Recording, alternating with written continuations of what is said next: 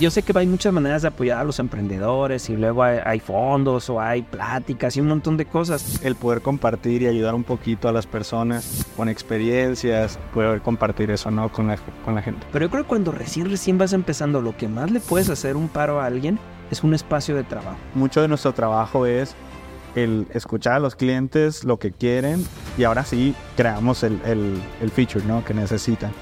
Sale el juego uno a la venta, se vende en cinco minutos. Walter, Walter, sí, sí que digo que estoy, le digo, ¿ya se vendió todo? Sí, le confirmo, ya se vendió todo el estadio.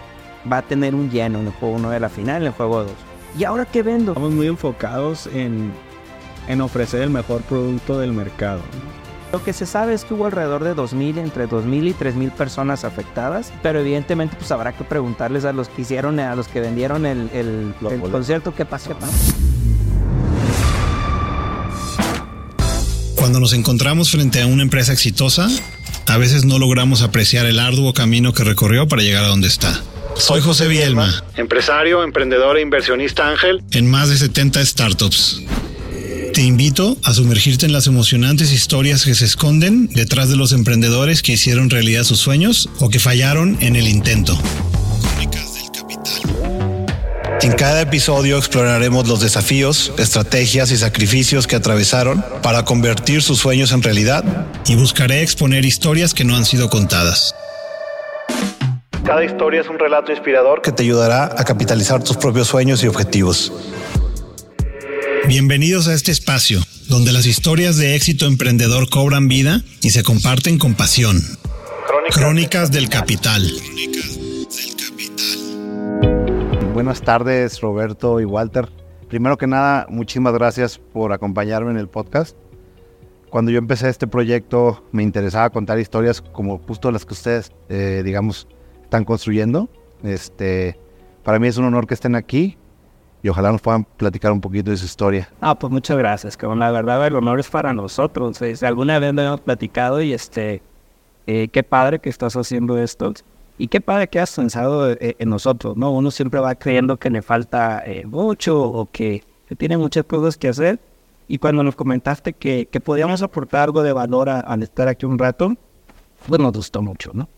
Sí, más que nada, pues muchísimas gracias, ¿no? Creo que eh, hemos estado trabajando muy duro y al final de cuentas el poder compartir y ayudar un poquito a las personas, a los emprendedores con experiencias, cosas que hay que considerar al momento de emprender, pues que más que nada que poder compartir eso ¿no? con, la, con la gente. Gracias, Roberto. Este, eh, quizá me gustaría empezar por diciendo que Boleto Móvil es una empresa que tiene seis años de existir.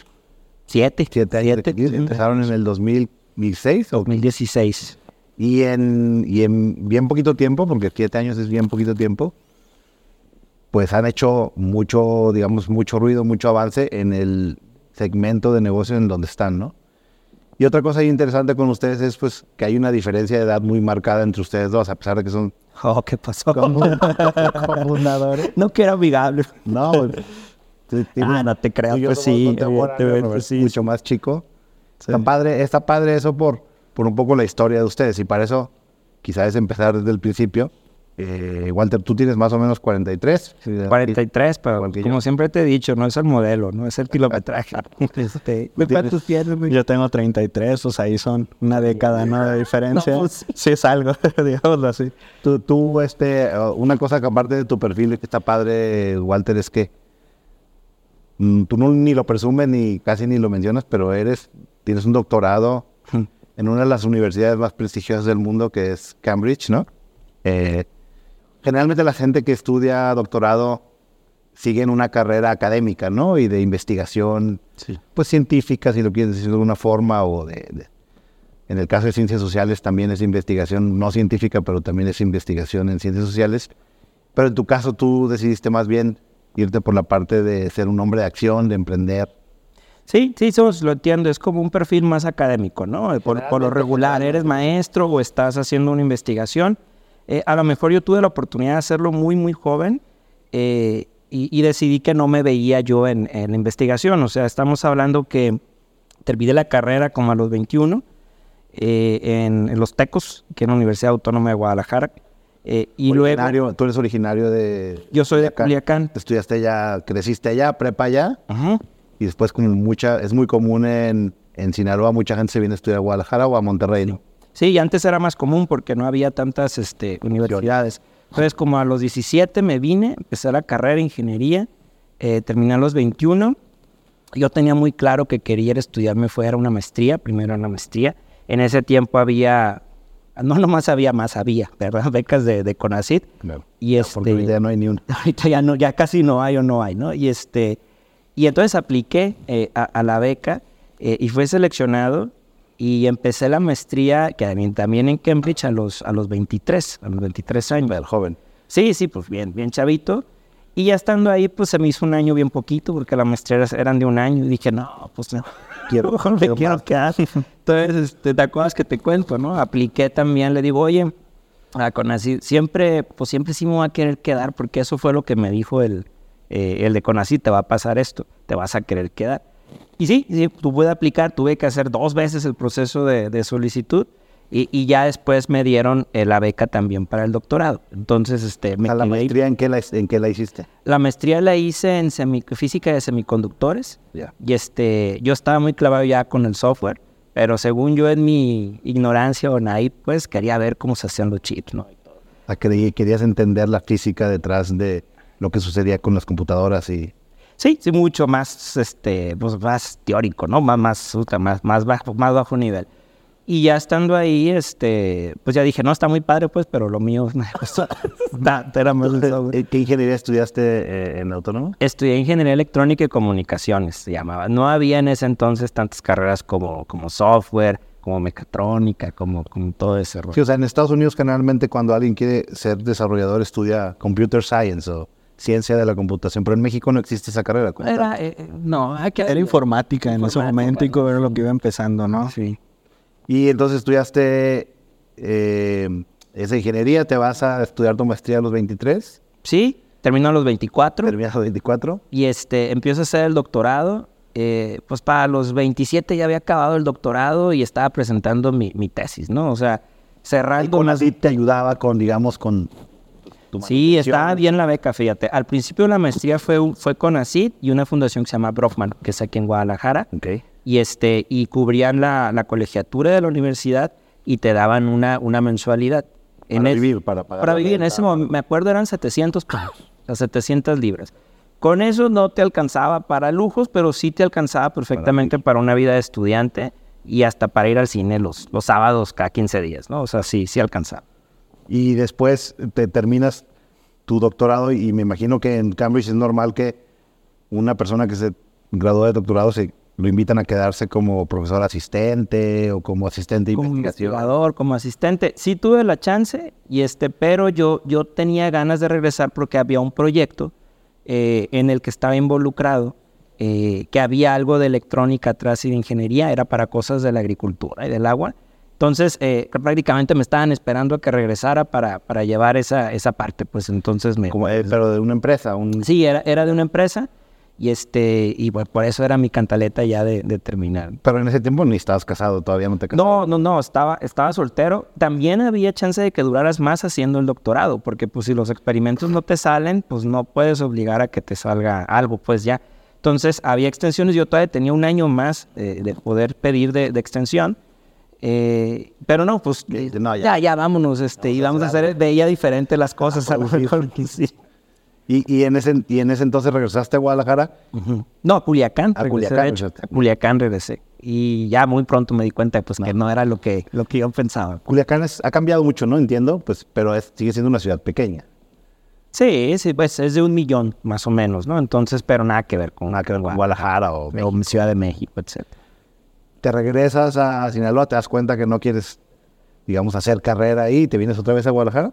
Sí, eh, me vengo a Guadalajara, entro a una empresa de, automotriz, de desarrollo de software, hacen muchas cosas, se llama Continental, es una empresa alemana. Eh, aquí tienen tres plantas este, en Guadalajara. Entro al equipo de desarrollo y ahí es cuando ya más o menos se, van juntando las... Sí, tú un poquito más adelante. porque tú todavía cuando este... Todavía no había nacido. Tú tenías 27 años. ya con doctorado acá, mi joven. Sí, no, pues este pues yo igual, ¿no? O sea, me vine a estudiar, yo soy de Mazatlán, me vine a estudiar la carrera aquí a los 19 años y este, igual la autónoma. Entonces yo estudié ingeniería mecatrónica. ¿Mecatrónica es muy enfocado a temas de, desarrollo de hardware o...? Pues en general un poquito de todo. Yo precisamente por eso elegí mecatrónico en su momento porque pues sabía que quería ingeniería pero no sabía qué rama era la ingeniería, ¿no? Entonces ahí veías un poco de electrónica, de mecánica, automatización, eh, estaba empezando mucho la robótica en ese momento.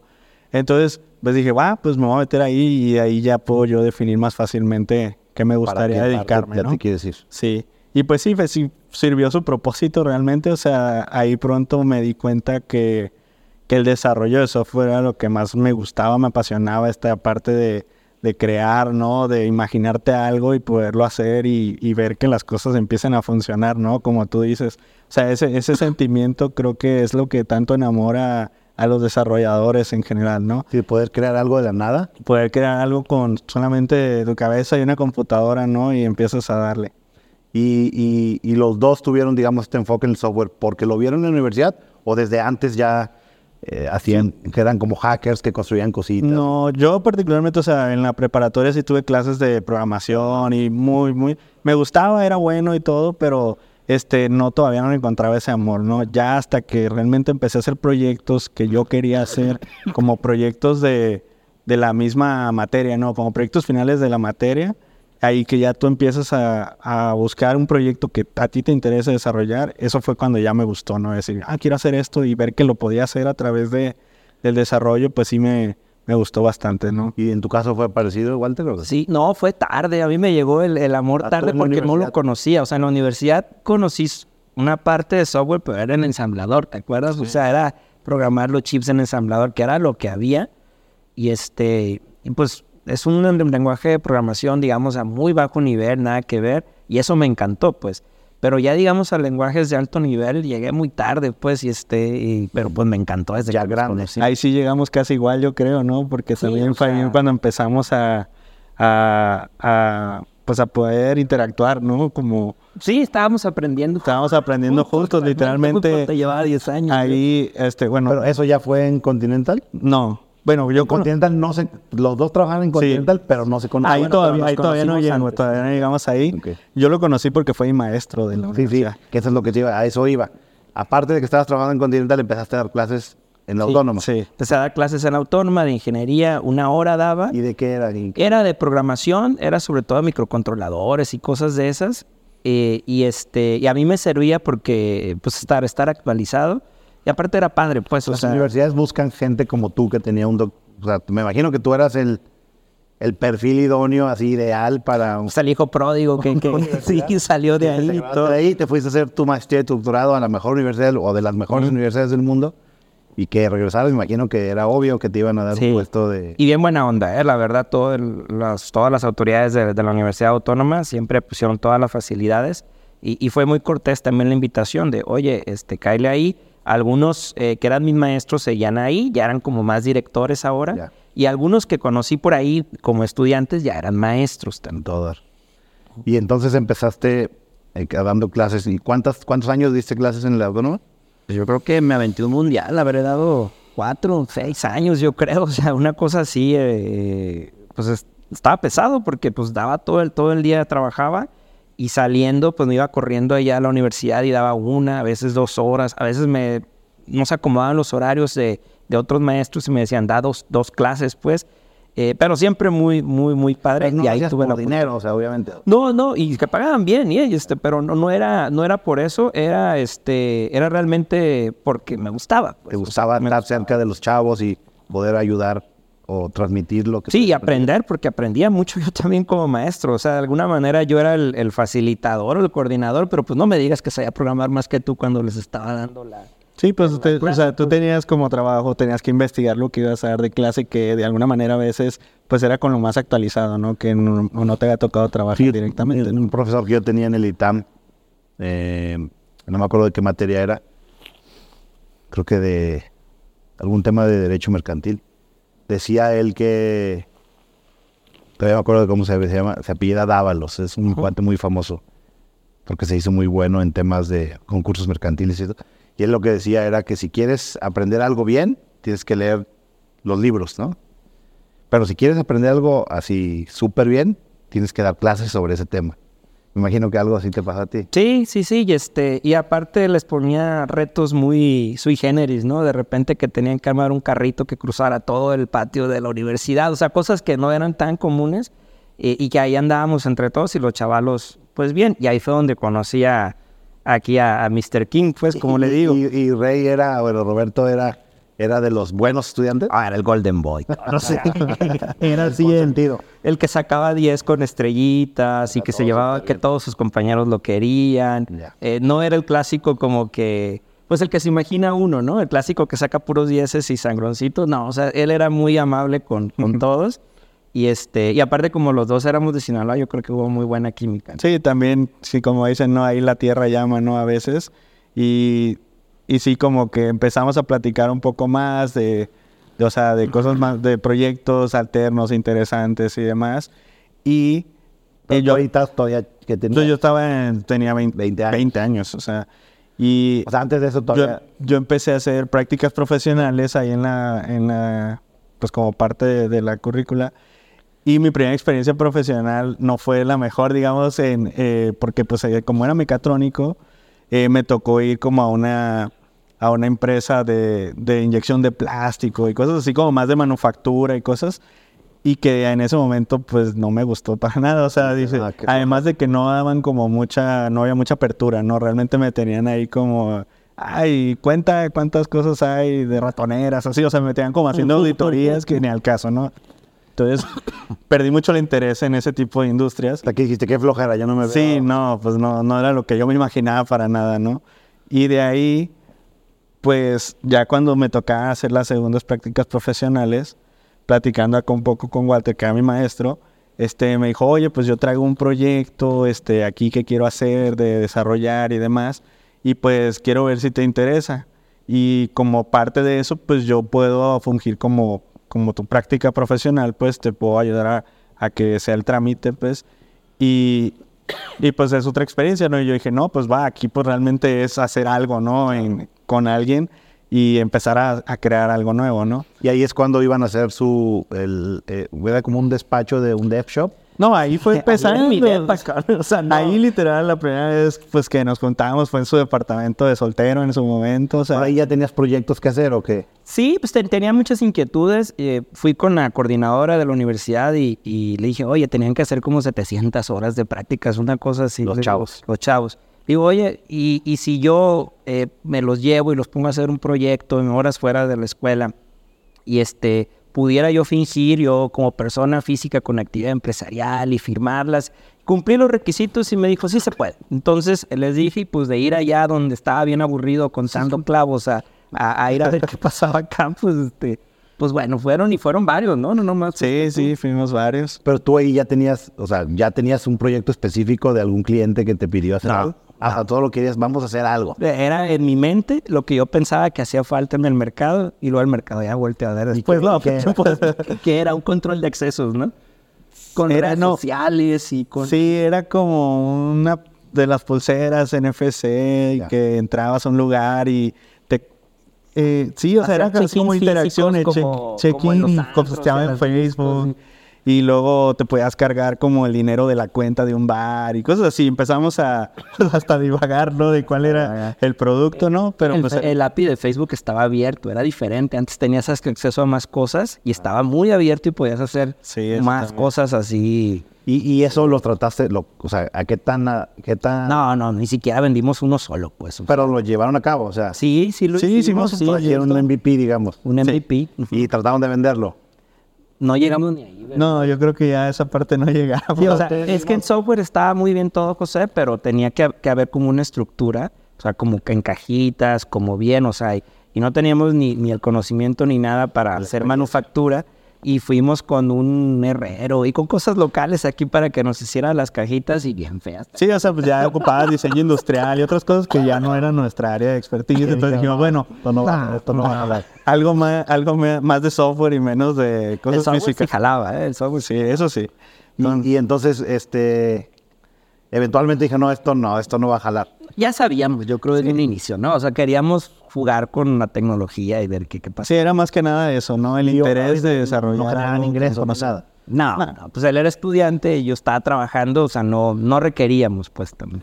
Sí. A todo dar. Y entonces, pero de ahí, de esa, de esa dinámica ahí, surgió. Ya pues ya terminan, por fin se, se gradúan, que fui hasta su, ¿cómo se llama? A su, el que les... ¿Graduación o qué? No, el que les... Ah, ¿te fuiste el, el de la tesis. el padrino. Ah, pero de la maestría fue. de- pues eso fue de la maestría. ¿Cómo se llama? El que sinodal. El sinodal, el sí, sinodal, sí. Porque en la universidad, de- en la autónoma, para titularte no necesitabas tesis en aquel entonces. No, sí. Bueno, a mí no me tocó ya. te- O sea, puede ser por experiencia profesional, Sí. digo, sin ánimo de ponerte tan técnico, por promedio Sí. y por tesis. Ya, tú, tú hiciste tesis.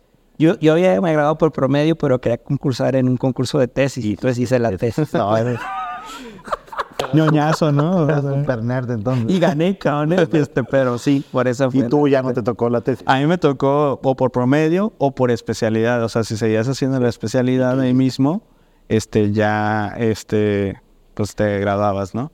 Y entonces hiciste la de promedio. Yo hice la especialidad porque el promedio es, una historia medio trágica. le faltó una centésima, una cosa así. O sea, te tenía, necesitabas 98 para... ¿Y qué tenía y 97? 97.7, una cosa así, pero decía, no, es que no, tiene que ser el 98. Creo que el sistema te la negaba y decía 98, entonces cuando él fuera a reclamar, la señora nomás le jaló a la celda del Excel.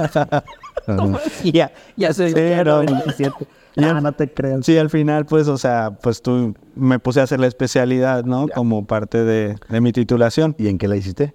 Eh, era especialidad en ingeniería de software. Ya, ya concretamente. Sí, ya, y pues era lo, que me ya habías entendido que es lo que te Claro. gustaba. Sí, y en, a- a- asimismo, cuando empecé la especialidad, o antes de graduarme, ya había empezado a trabajar en Continental. Ahora sí que estaba Ya en la misma área. Ya trabajo formal, digamos. ya trabajo formal y era en la misma área donde estaba Walter. Ah, pero era, era su jefe, ¿no? No, no, no, eh, mi jefe más bien dijo, oye, vamos a contratar, no cono yo conozco unos que son una pistola, le digo, y ya me llevé a él y a otros tres, ¿no? Eran como cuatro o algo así, Sí. que eran los que iban al DEPA. Y eran los buenos de la... Eran los más buenos, pues entonces la neta le hice la chamba a mi, a mi jefe y a Recha porque entraron y pues les fue súper bien. El reclutador de talento. Y, Sí. y ya, eh, ya en Continental estaban en la misma área. Sí. Sí, literal estábamos pues en el mismo pasillo, ¿no? Y ahí nos tocaba. Ya para ese entonces ya no era una relación de alumno-profesor, ya era relación de amigos. Sí, éramos Sí. colegas. De colegas. Sí, éramos colegas y pues seguíamos teniendo una buena relación por los proyectos que habíamos empezado a hacer y todo. Y pues siempre seguíamos platicando, ¿no? Y de, oye, no, pues estaría bien esto, ¿no? Y, y como que los dos siempre tuvimos este gusanito. Yo la verdad estaba muy contento, me gustaba mucho Continental. Se me hacía una empresa muy sólida que te enseña muy buenas prácticas de, de trabajo, ¿no? En cuestión de desarrollo. muy seria, ¿no? Sí, Sí. claro. O sea, el tema de procesos y demás muy, muy, muy bueno. Y Y como, y como primera experiencia profesional ya formal, pues era una muy buena escuela, ¿no? Creo yo. Pero al final de cuentas siempre está como este gusanito de que puedo hacer algo más, aprender. puedo crear algo mejor. Este, hay gente que, y, y es algo que yo pensaba que todo el mundo tenía, ¿no? Que este, este gusanito de, de querer hacer algo diferente.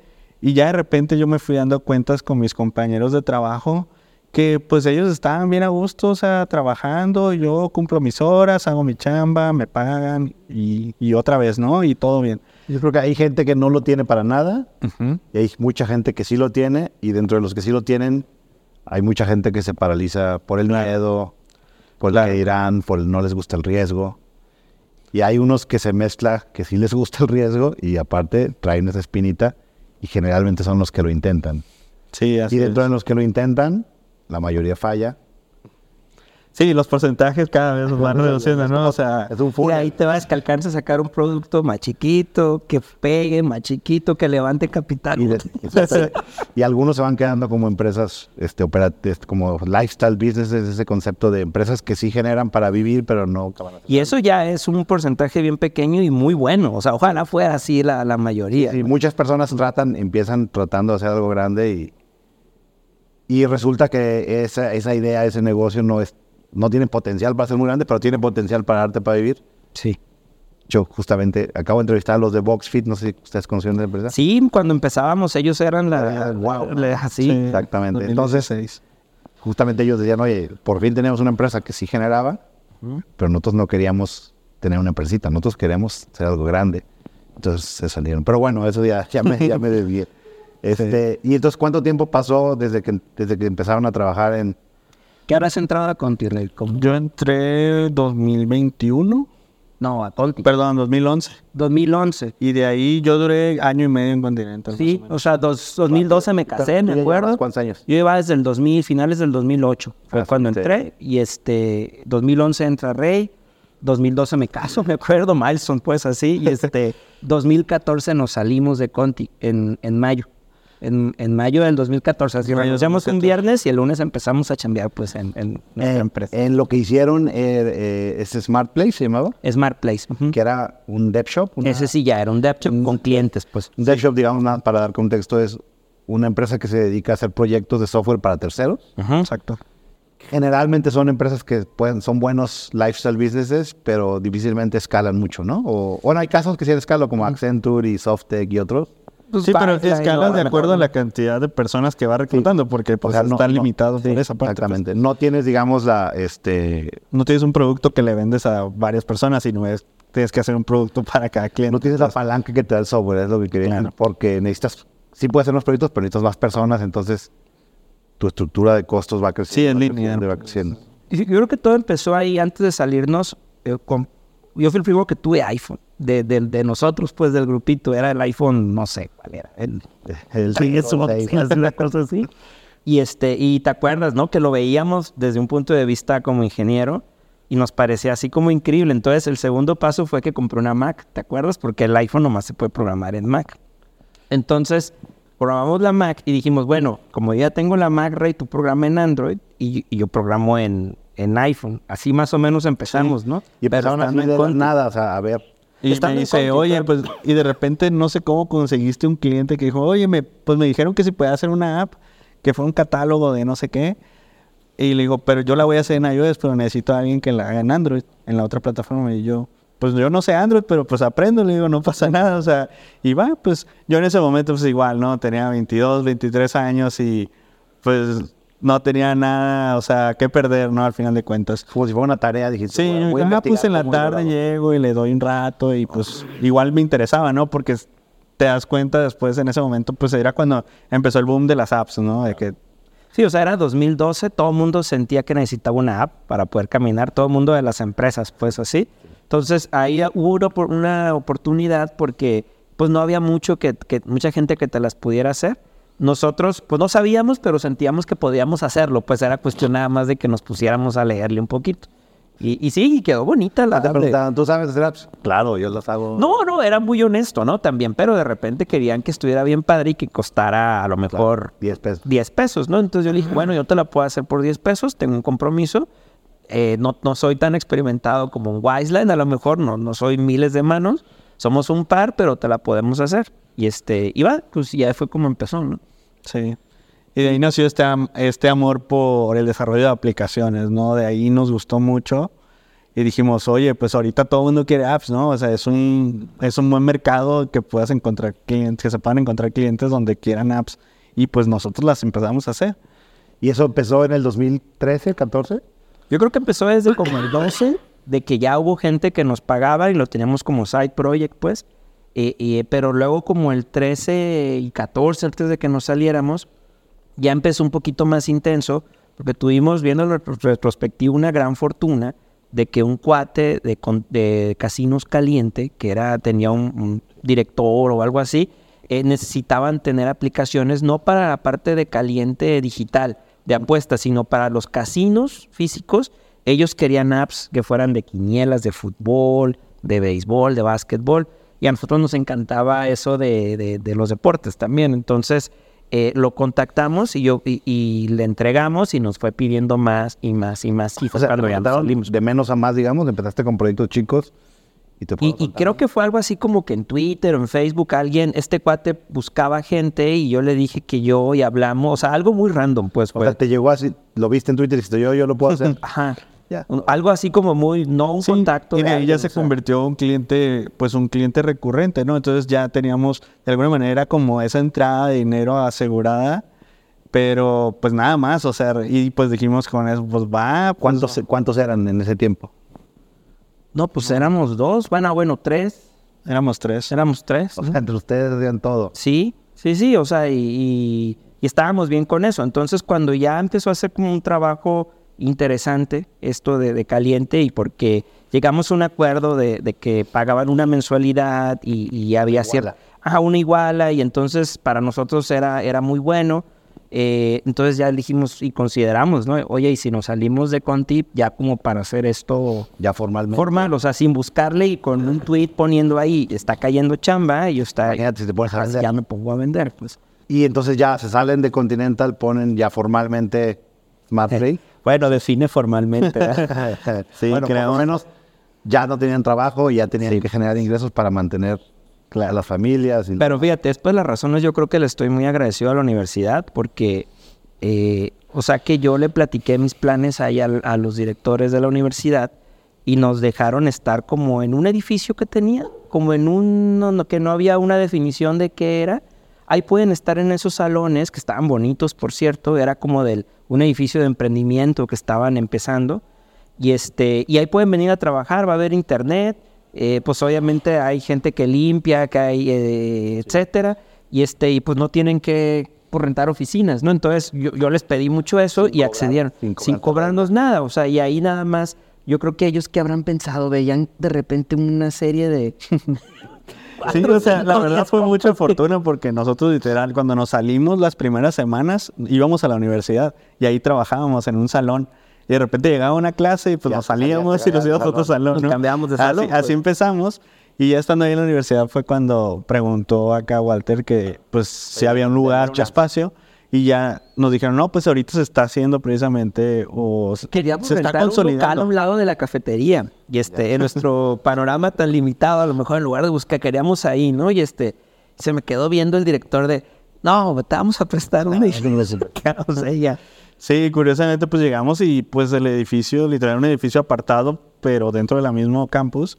Y pues tenía oficinitas y sala de juntas y todo, o sea, realmente era Bien montado, pues. bien montado de empresas y nuevo todo.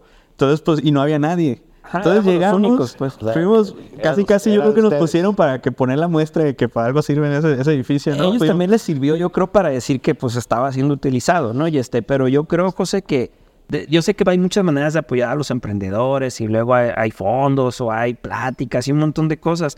Pero yo creo que cuando recién, recién vas empezando, lo que más le puedes hacer un paro a alguien es un espacio de trabajo. O sea, yo creo que ahorita ya estamos muy acostumbrados al trabajo remoto, pero en el 2014 no, pues. O sea, no, no era así. Entonces, El que le, paradigma era oficina. ¿no? que tuvieras una oficina, alguien donde pudieras recibir a un cliente o algo. Ah, bueno, también recibían ahí clientes. Sí, sí, sí. Ahí, o sea, fíjate el valor, o sea, y las agallas de que te tenían que entrar a la universidad y todo para ir a visitar a, a- a- a la empresa. Sí. Está, está buena. Esa- esas historias están padres cuando los emprendedores tuvieron inicios pues muy humildes, digamos.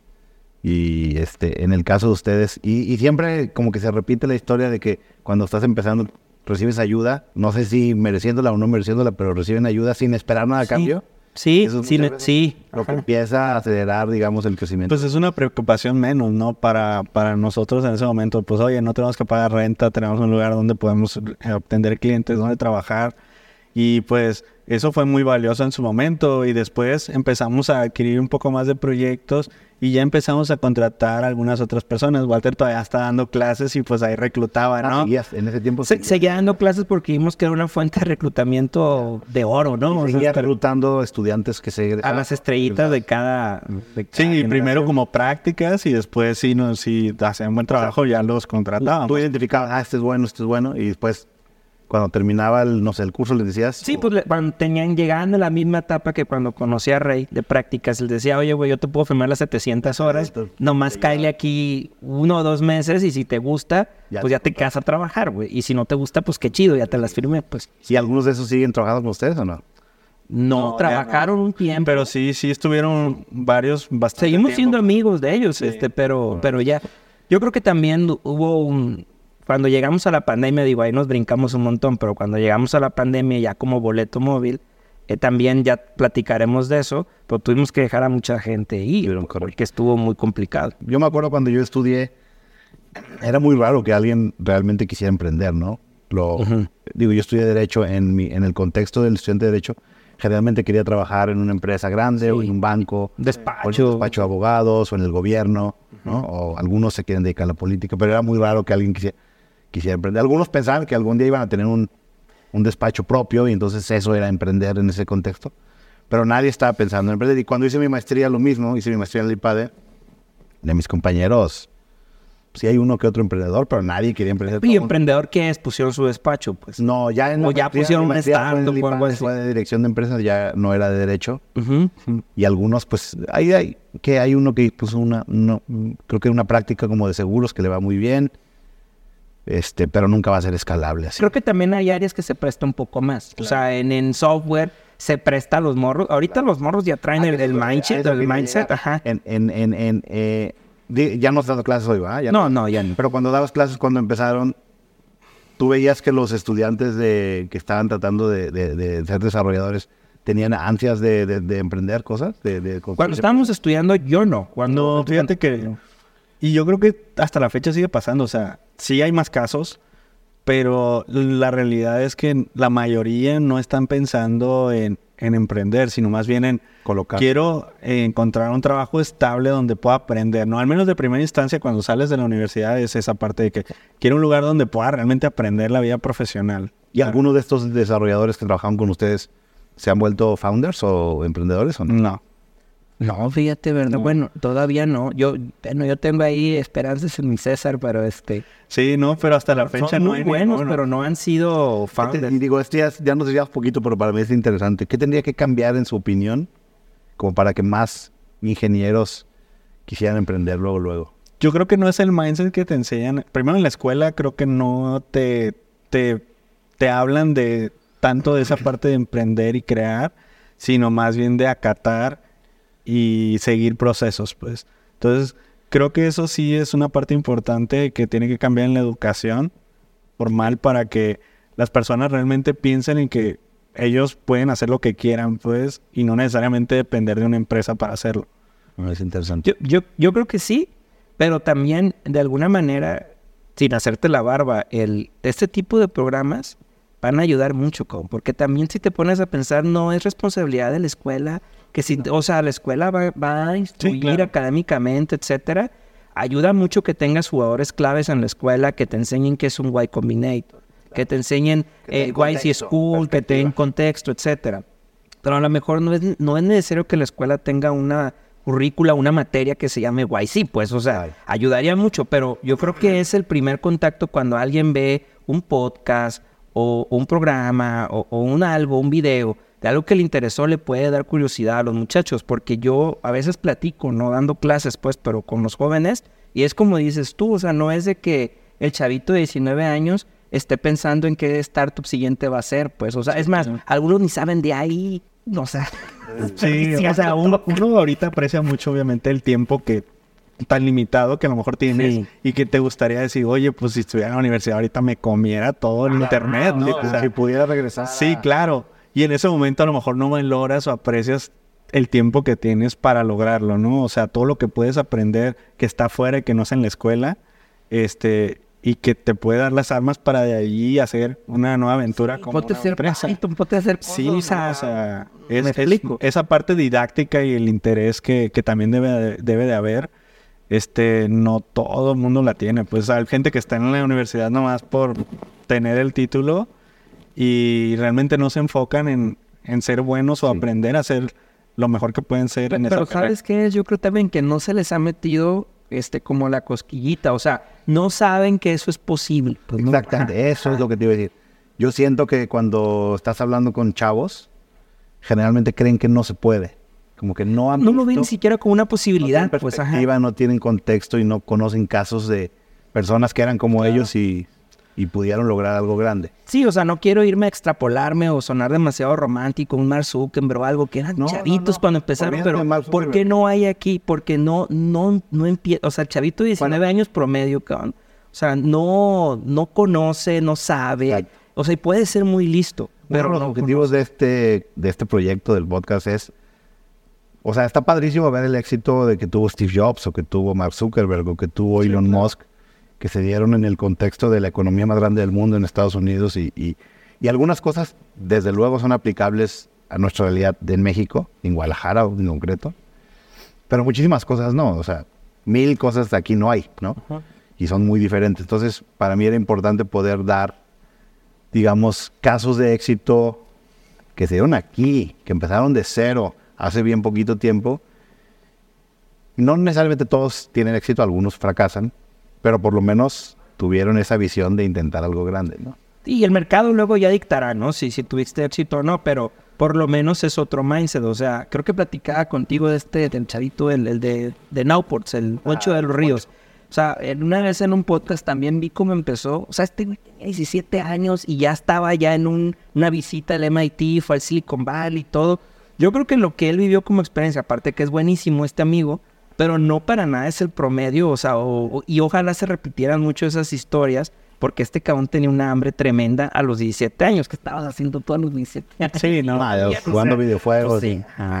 jugando fútbol. Sí, no, y, está bien, pues, pero sabes que existen otras cosas. Sí, yo creo que esa parte es importante, que te abran la mente, ¿no? Cuando estás en la escuela, a lo mejor como este tipo de pláticas que se den frente a un foro, pues, en la universidad, que se que se genere más esta conciencia de emprendedurismo, creo que sería muy valioso para, si hay alguien que no sabe, pero escucha esto y le da un interés, pues ya es una ganancia, o sea, estás poniendo un potencial entre, emprendedor ahí en el, en el aforo, ¿no? Totalmente. Entonces, bueno, para continuar un poco, ya nos desviamos, pero para continuar un poquito, me, me, interesa eh, regresar a SmartBridge. Ya tenían su, digamos, su práctica profesional o su, como su empresa de servicios de software y les empieza a ir bien, ¿no? Yo me acuerdo que les empezó a ir bien. De hecho, a nosotros nos ayudaron con unas, un par de piezas de una app y no sé qué. Sí. En el 2016. Se llama Bright eh, Brightcop o algo así, ¿no? Se llamaba la radio. era el, el, proveedor de servicios de, streaming.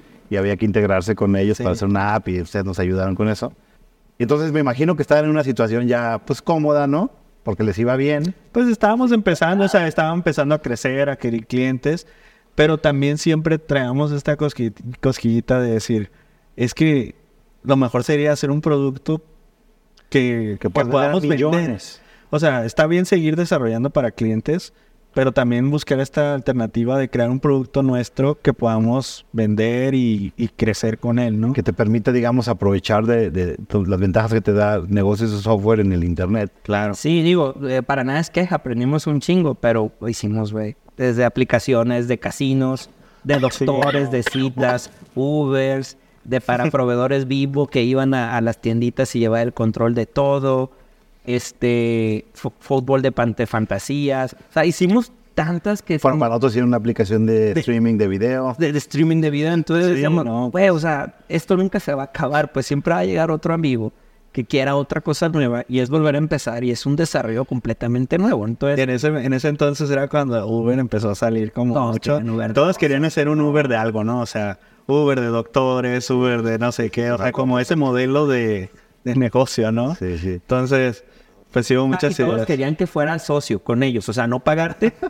que decían, pero mira, vamos siendo socios, entonces ya cuando se venda, pues tú vas a tener el 30, el 40% y ya, güey. Entonces, casi, casi te es una oportunidad para ti, pues, que le hagas mi desarrollo. Güey. Sí, porque hay, hay, hay, mucha gente que piensa que, que, construir una empresa como Uber nada más es hacer la, la app, ¿no?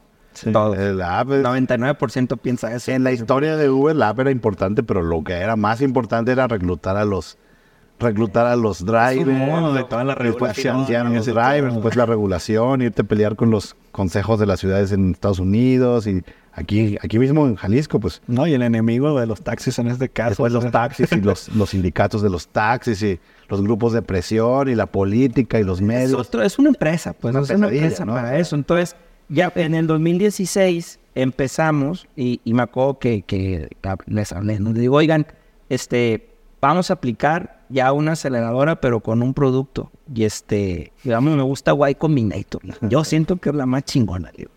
Y fíjate lo naive. Pero era la primera vez, no habías aplicado antes. No. Entonces, ah, pues dice Rey, está todo ¿Y ya habías conocido a algunos de los emprendedores de aquí de Guadalajara? Que un, nivel naive súper. Total. total. ¿no? O sea, solamente acá me dijo, oye, pues hay un formulario que hay que llenar para una aceleradora tal, que se ve que está bien fregona. Pues hay que meter un proyecto. Y ya, pues suena un proyecto porque no teníamos un producto, ¿no? todavía no tenían la idea de automóvil.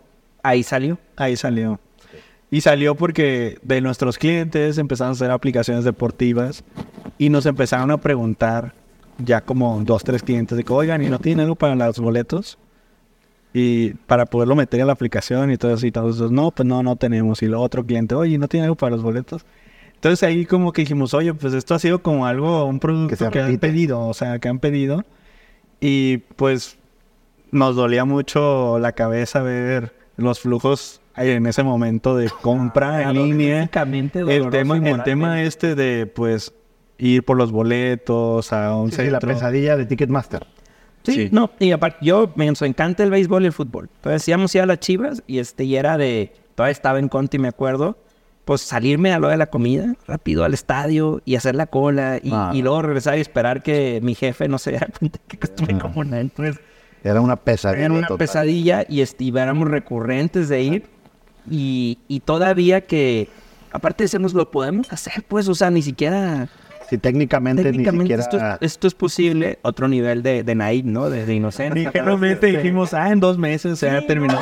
Y no hay, pensamos que un problema técnico puede ser. Bueno, el chiste es de que llenamos el cuestionario y todavía les digo, oye, pues en el cuestionario tenemos que hacer como un video para, para YC. Ah, bueno, pues estamos a, vamos a hacer esto y todo. Eh, le mandé otro tweet a uno de Chivas, que era el director comercial, y me dio cita y le vendí todo el proyecto. Le dije, oye, la idea es que esto, ah, háganlo, háganlo, háganlo, empiecen a trabajarlo y este, y empezamos a trabajarlo. Eh, y por ahí creo que era, era la aplicación de YC que es el batch de verano. Ajá. Sí, ¿verdad? Sí, fue en verano. Por ahí de marzo eh, lanzamos este cuestionario y te dan cita como para entrevistas en YC, que en ese entonces eran físicas, ahora ya muchas. Que en ese entonces incluso te pagaban Sí, viáticos. Y te pagaban viáticos y todo, y era Montembió, ¿no? Entonces, nos contestan y nos dicen, oye, fueron seleccionados, güey, para ir a, a la entrevista.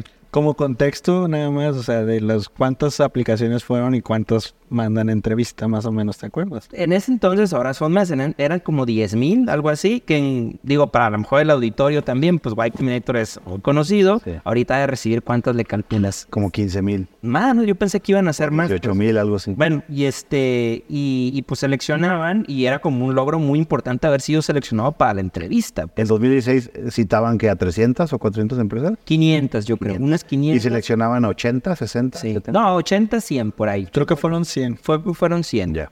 Y este fue 2016. O sea, en términos porcentuales, ¿qué es? Este, uno, menos del 1%. Pues sí. Y, y entonces, pues ya quedamos, estábamos tan seguros que me acuerdo que fuimos a, a las salitas y iban a decir que te llevaba un correo creo que a las 6 de la tarde o algo así. Estamos en las salitas. Y entonces les digo, vamos a las salitas, o sea, ahorita va a llegar el correo. Y entonces fuimos y ahí estábamos, ¿no? Y nos llevamos la laptop y ya llegó el correo. Ya ves, ya ves, llegó. a ver, espérate, contexto nada más. Fue cuando los hacen, eh, llenaron la solicitud o la aplicación o como le quieras llamar. Y generalmente hoy hay todo un mercado ¿Ah? de gente que cobra y de gente que lo hace por ayudar de consultores para llenar la solicitud de YC. ¿A ustedes les ayudó alguien o le hicieron ustedes como Dios les dio a entender? No. O sea, lo hicieron ustedes. Nosotros, y es que sabes que el cuestionario, digo, incluso al, auditorio cuando lea este, o cuando, perdón, cuando escuche o vea el, el, programa, yo, aunque no vayas a aplicar a YC, vale la pena hacer. Vale la pena llenar ese formulario, porque son preguntas que te obligan a pensar y que no puedes echar rollo tan fácil. O sea, tienes que son preguntas muy concretas. ¿Sabes programar? ¿Sí o no? y muestras unos ejemplos. Sí, o sea, ¿eres técnico, sí, o no? ¿Eres técnico? ¿Eres founder técnico o, de business? Ah, bueno, técnico. Ok, ¿qué proyectos has hecho? ¿Qué tecnologías has aplicado? Lo, ¿Cuál es tu idea de negocio? ¿Tienes revenue? No. ¿Tienes clientes? No. O sea, son preguntas muy concretas que sí, la verdad, te ayudan a crear un mindset nosotros muchos eran no, pues porque no teníamos ni el producto, ni clientes, teníamos un dev shop, pero hacía otra cosa. Claro. Entonces, y entonces eh, llenaron, los llaman a la, a, la, entrevista y es lo mismo. También hay ahorita un chorro de gente que se dedica o que ayuda gratis o paga, cobrando a prepararlos para la entrevista. ¿Ustedes pidieron ayuda a alguien o lo hicieron como Dios? no lo pedimos, pero nos llegó ayuda. Y es lo que de repente hablabas hace rato, que siempre hay gente dispuesta a ayudarte, cabrón. Y eso es magnífico, eso es increíble. te invitaron? En nuestra inocencia total, creo que pusimos en Twitter de, de, que, oye, este, listos para ir a la entrevista de YC, hashtag YC, ya ves cómo le encanta ahí todo. y, este, y ya, ¿no? Eh, y por ahí nos contacta Sergio. Sergio Romo. Sergio Romo. De Green. Y, y nos dice, oye, güey, me acéptame. Eh, ¿Van a ir a la entrevista? Sí. Y, yo creo que en cinco minutos que, se mensajeó conmigo vio el nivel de, inocencia que teníamos. y me dijo, a ver, güey, márcame, güey. Y ya me explico y me dice, güey, no tienen idea, güey, de, la oportunidad que tienen eh, ante ustedes, ¿no? Y, mira, Michael Seibel va a venir a, este, a México ah, eh, y va a venir este fin de semana o algo así. yo te recomiendo mucho que vengan y, se den una vuelta nomás para que ya.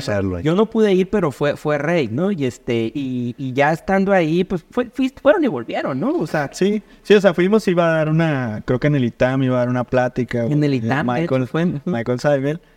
Y ya de ahí, este, pues si acaso como que uno, pues ver si pueda cruzar palabras siquiera, ¿no? Con él. Y curiosamente, imagínate todo el mundo encima tratando. Sí, no, pues imagínate.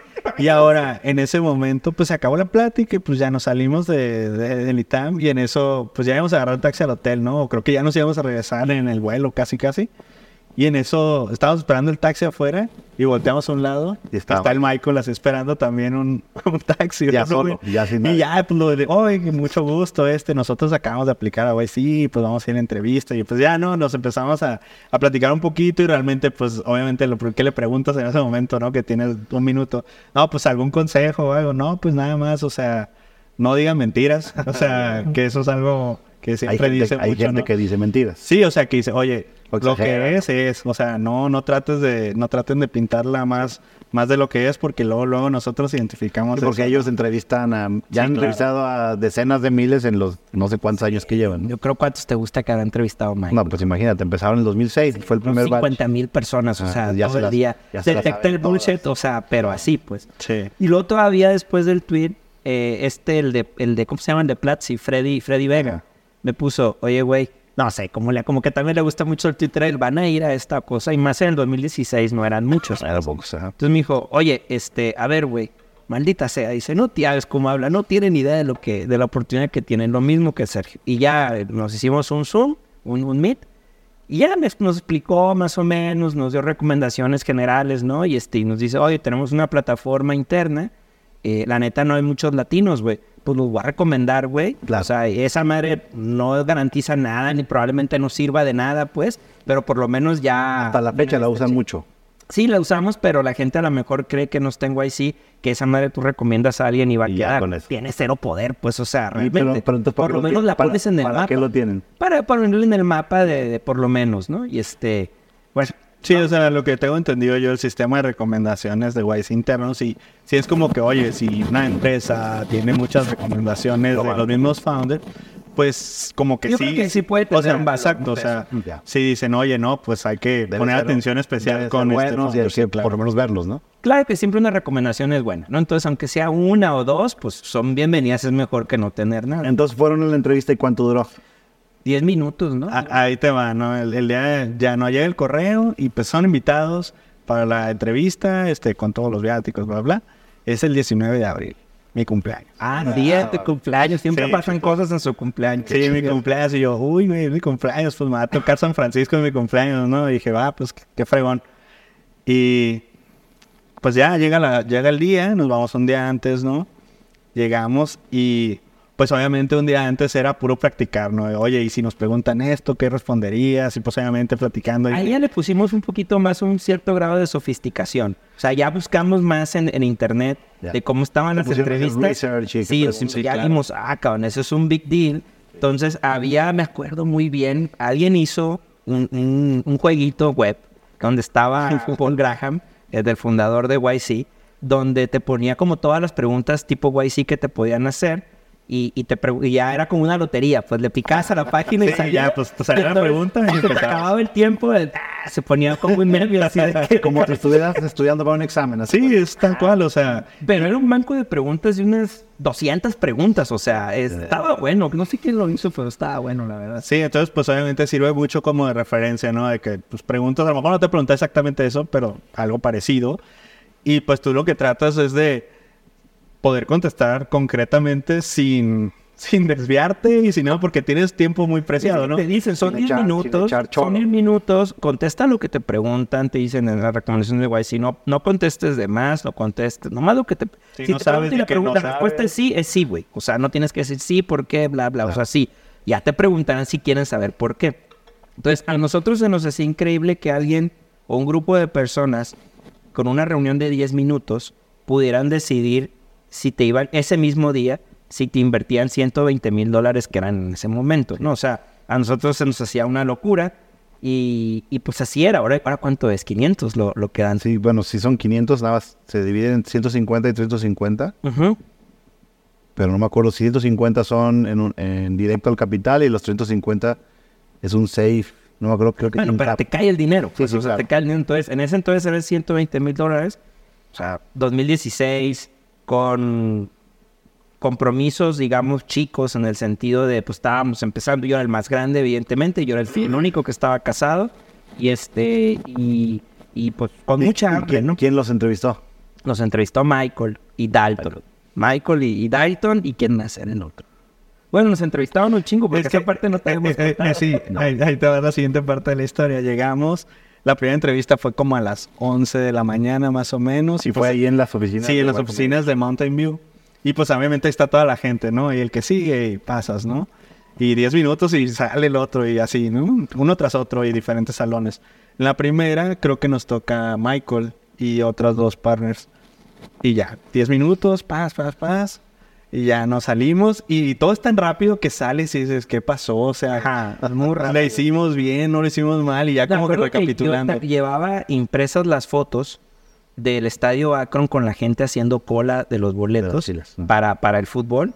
O sea, ya la cola era kilométrica. Entonces es que, güey, le tengo que explicar en un par de minutos a estos güeyes que, que aquí en México o en Latinoamérica no es como allá en Estados Unidos, que todo el mundo compra en línea, que no hacen fila. O sea, llegamos y pum, güey. Así, mira, ves la fila, así está, güey y, ver la raza se ve brava. O sea, tumban la, la reja y todo, digamos lo que acaba de pasar ahorita también en el fútbol, lo, viste en la final. ¿Qué pasó? No, se portó mal la gente, ¿no? Y este, y no salió. poniendo filas, los boletos están escasos.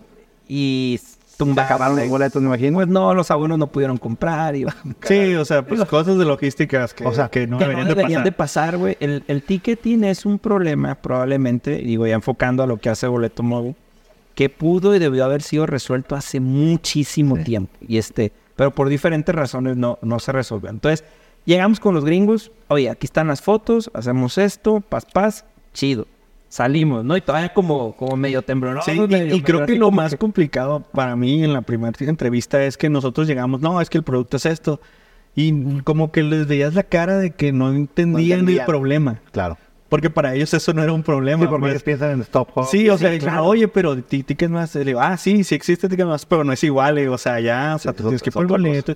y fue, y fue explicarles ese. secundario regulado, o sea, Stop no opera, güey. Fue explicarles ese contexto en ese momento porque de entrada, o sea, tú les decías para vender boletos y decir, pues eso ya está resuelto, ¿qué me quieres aplicar, no? Entonces, sí fue enfocarlo mucho a ¿Cuál era el problema en México? Pues en este caso y Latinoamérica, ¿no? El mercado que estábamos buscando eh, atacar. Ya después de eso, salimos de los 10 minutos y nos dice, ah, quédense por aquí porque a veces, dice, a veces, no a todos, a muy pocos, les, mandan para una segunda entrevista. Y como a los 5 minutos, la misma morra que nos dijo a veces, si van a tener una segunda entrevista ustedes y nosotros... Sí, ¿con los mismos o con otros? Eran con otros. O sea, me imagino que eran casos donde tenían muchas preguntas o duda o algo. Y ya nos dijeron, va, pues va a ser a las 2 de la tarde la, la segunda entrevista. Me, me, acuerdo que antes de la entrevista, perdón, Rey, ¿te acuerdas que nos pusimos en el arbolito? Con, con, el, de la computadora del Paul Graham. Que sí, sí, o sea, antes de la junta, no sé, una hora y media antes llegamos para llegar temprano y todo.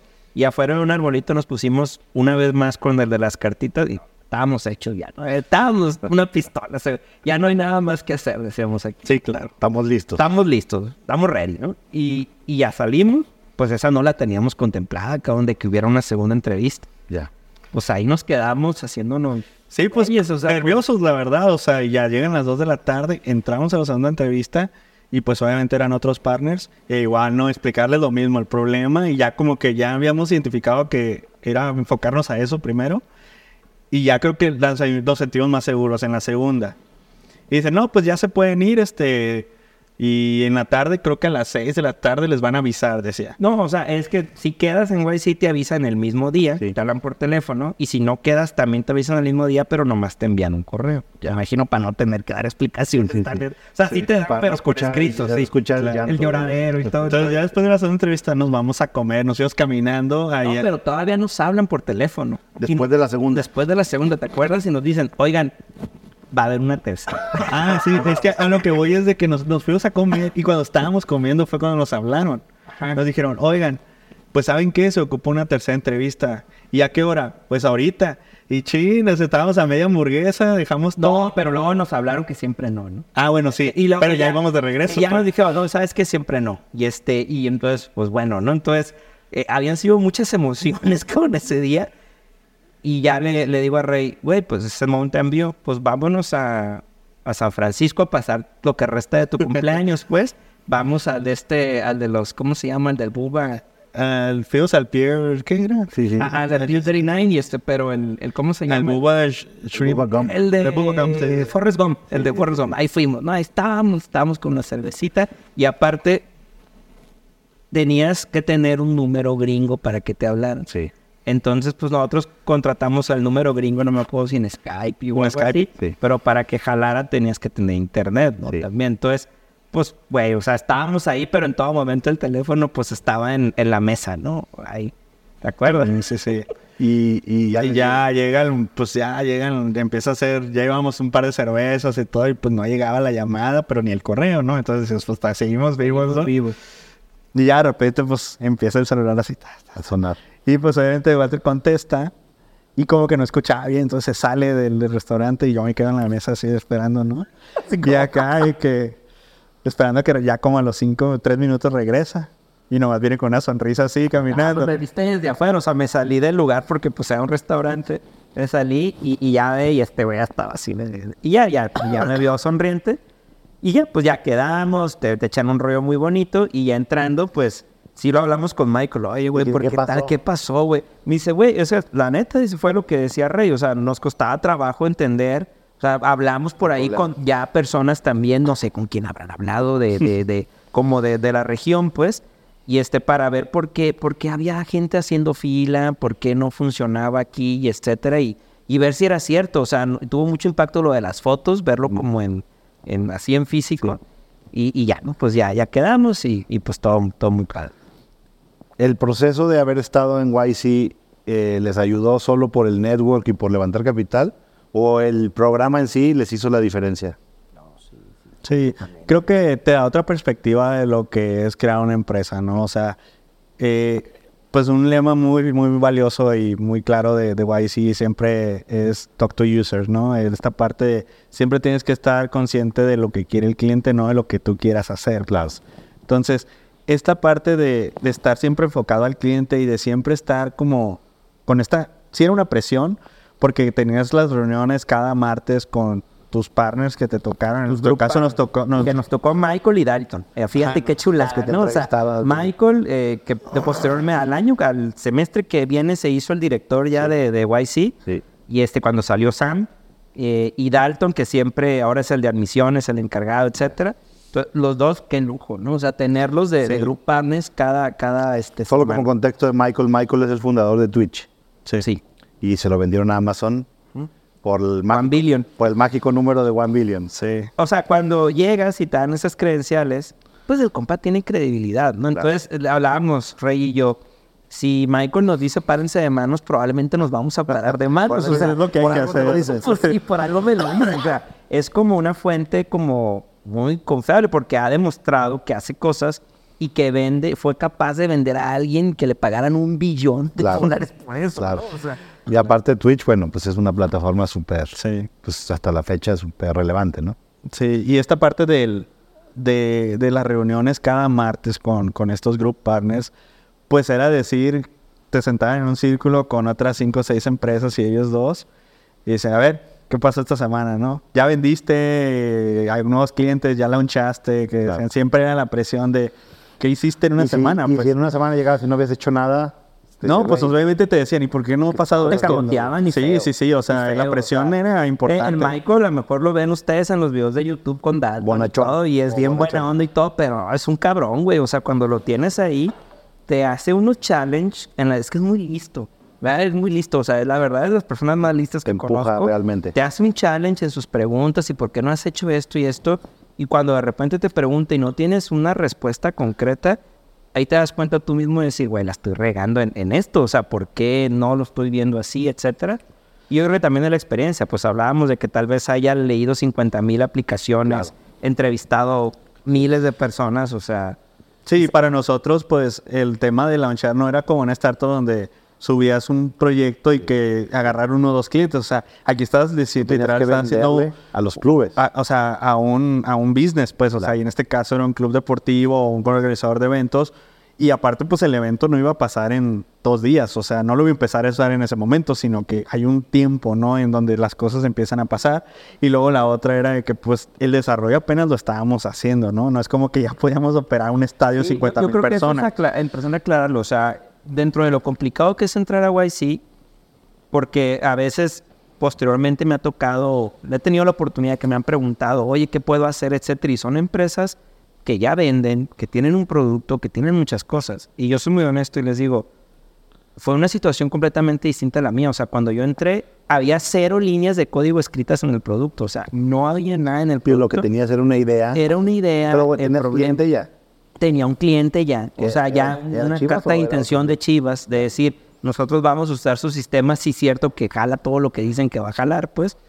Y, y entonces yo creo que lo importante fue el problema que vio Michael y que también nos dio, o sea, eh, Michael de alguna manera y el resto de YC nos creyó que sí lo podíamos hacer. O sea, algo tuvimos que haber hecho en la entrevista bien para que técnicamente dijo, por azares del destino estos cabrones ya están ahí y ya están ahí, pero sí lo van a poder hacer. O sea, y, entonces ya que estábamos ahí en las juntas, de repente era de, YC tiene la frase de make something people want, ¿no? Que, que, es una frase increíble, creo, ¿no?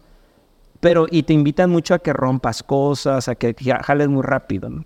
Y, y de repente teníamos roces ahí con Michael que le decía, güey, es que si no jala, se van a matar, güey, en el estadio que no puedan entrar o algo. O sea, estamos hablando de un evento de 45 mil personas. Y aparte fans. y aparte fans y todo. O sea, no, no, no es de que, que rompe cosas. O sea, tiene que jalar muy bien desde el MVP porque en los eventos masivos tiene que ser. Sí, aparte de un error y te. Sí, no es como un producto de software donde si le picas y no jalo, no, no pasa, nada. Le dices al rato lo intento. Si, el Slack no jala y te dice, ups, volvemos en un segundo, no pasa nada, ¿sabes? O sea, tienes una cola fuera del estadio para ingresar, o sea, físicamente. O sea, el tema era que pues había una interacción física del producto con personas que estaban en una ubicación específica, ¿no? O sea, y, esta, y este challenge fue lo más difícil de también hacerle entender que no era nomás sacar algo y, que, ya que ya jala y listo, ¿no?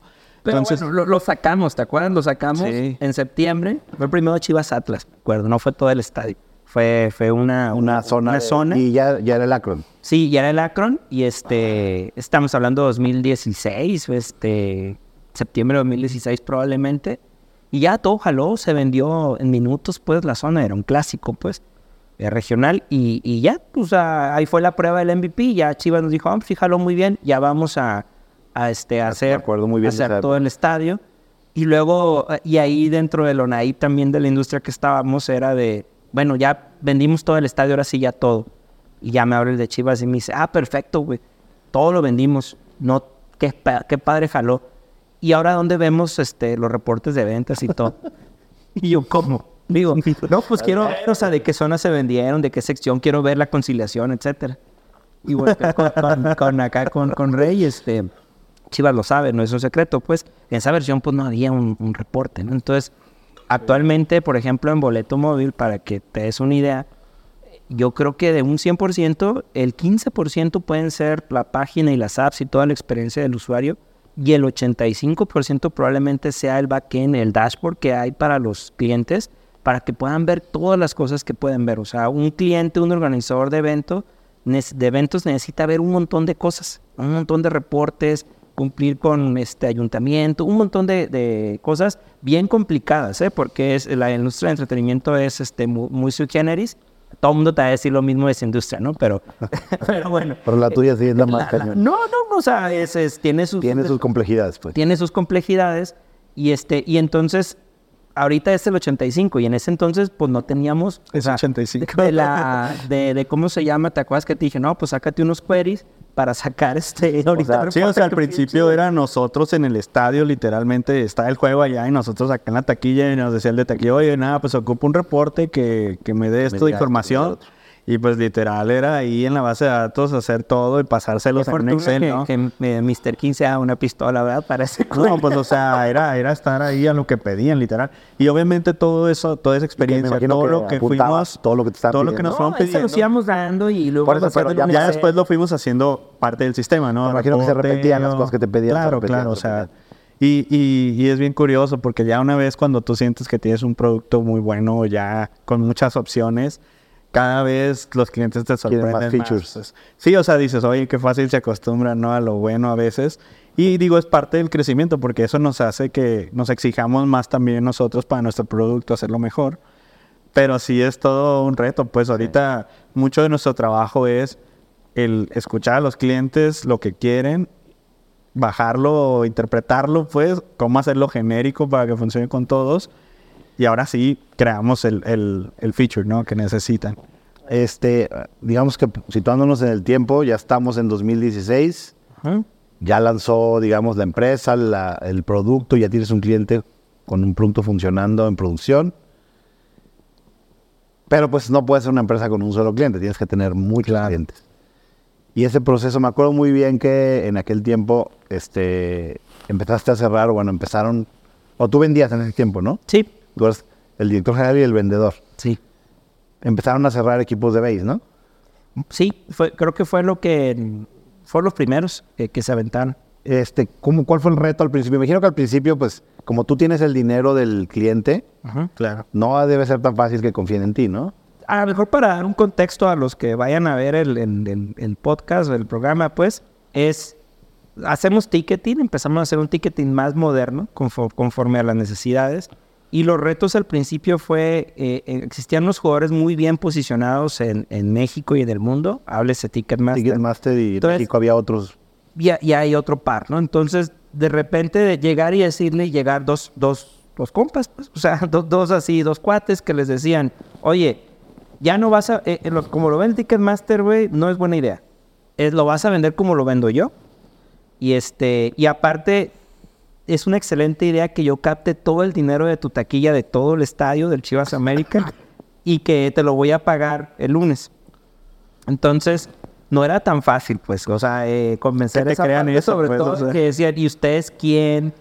¿Qué eventos han vendido? Etcétera. Sí veo y me meto a la app, está todo dar, pero pero, o sea, quiero evidencia de que haya existido algo antes, ¿no? Y creo que, es muy válido no, Sí, es muy pues. válido y de que, no, y de que no seas un ladrón, o sea. Sí, o sea, ¿quién me dice que no te vas a ir a Suiza mañana? pues, a desaparecer. Sí, no, entonces, este, pues, fue un trabajo de, ir picando piedra y piedra. Y los primeros que nos dieron oportunidades son, son los equipos de béisbol, o sea, en ese sentido.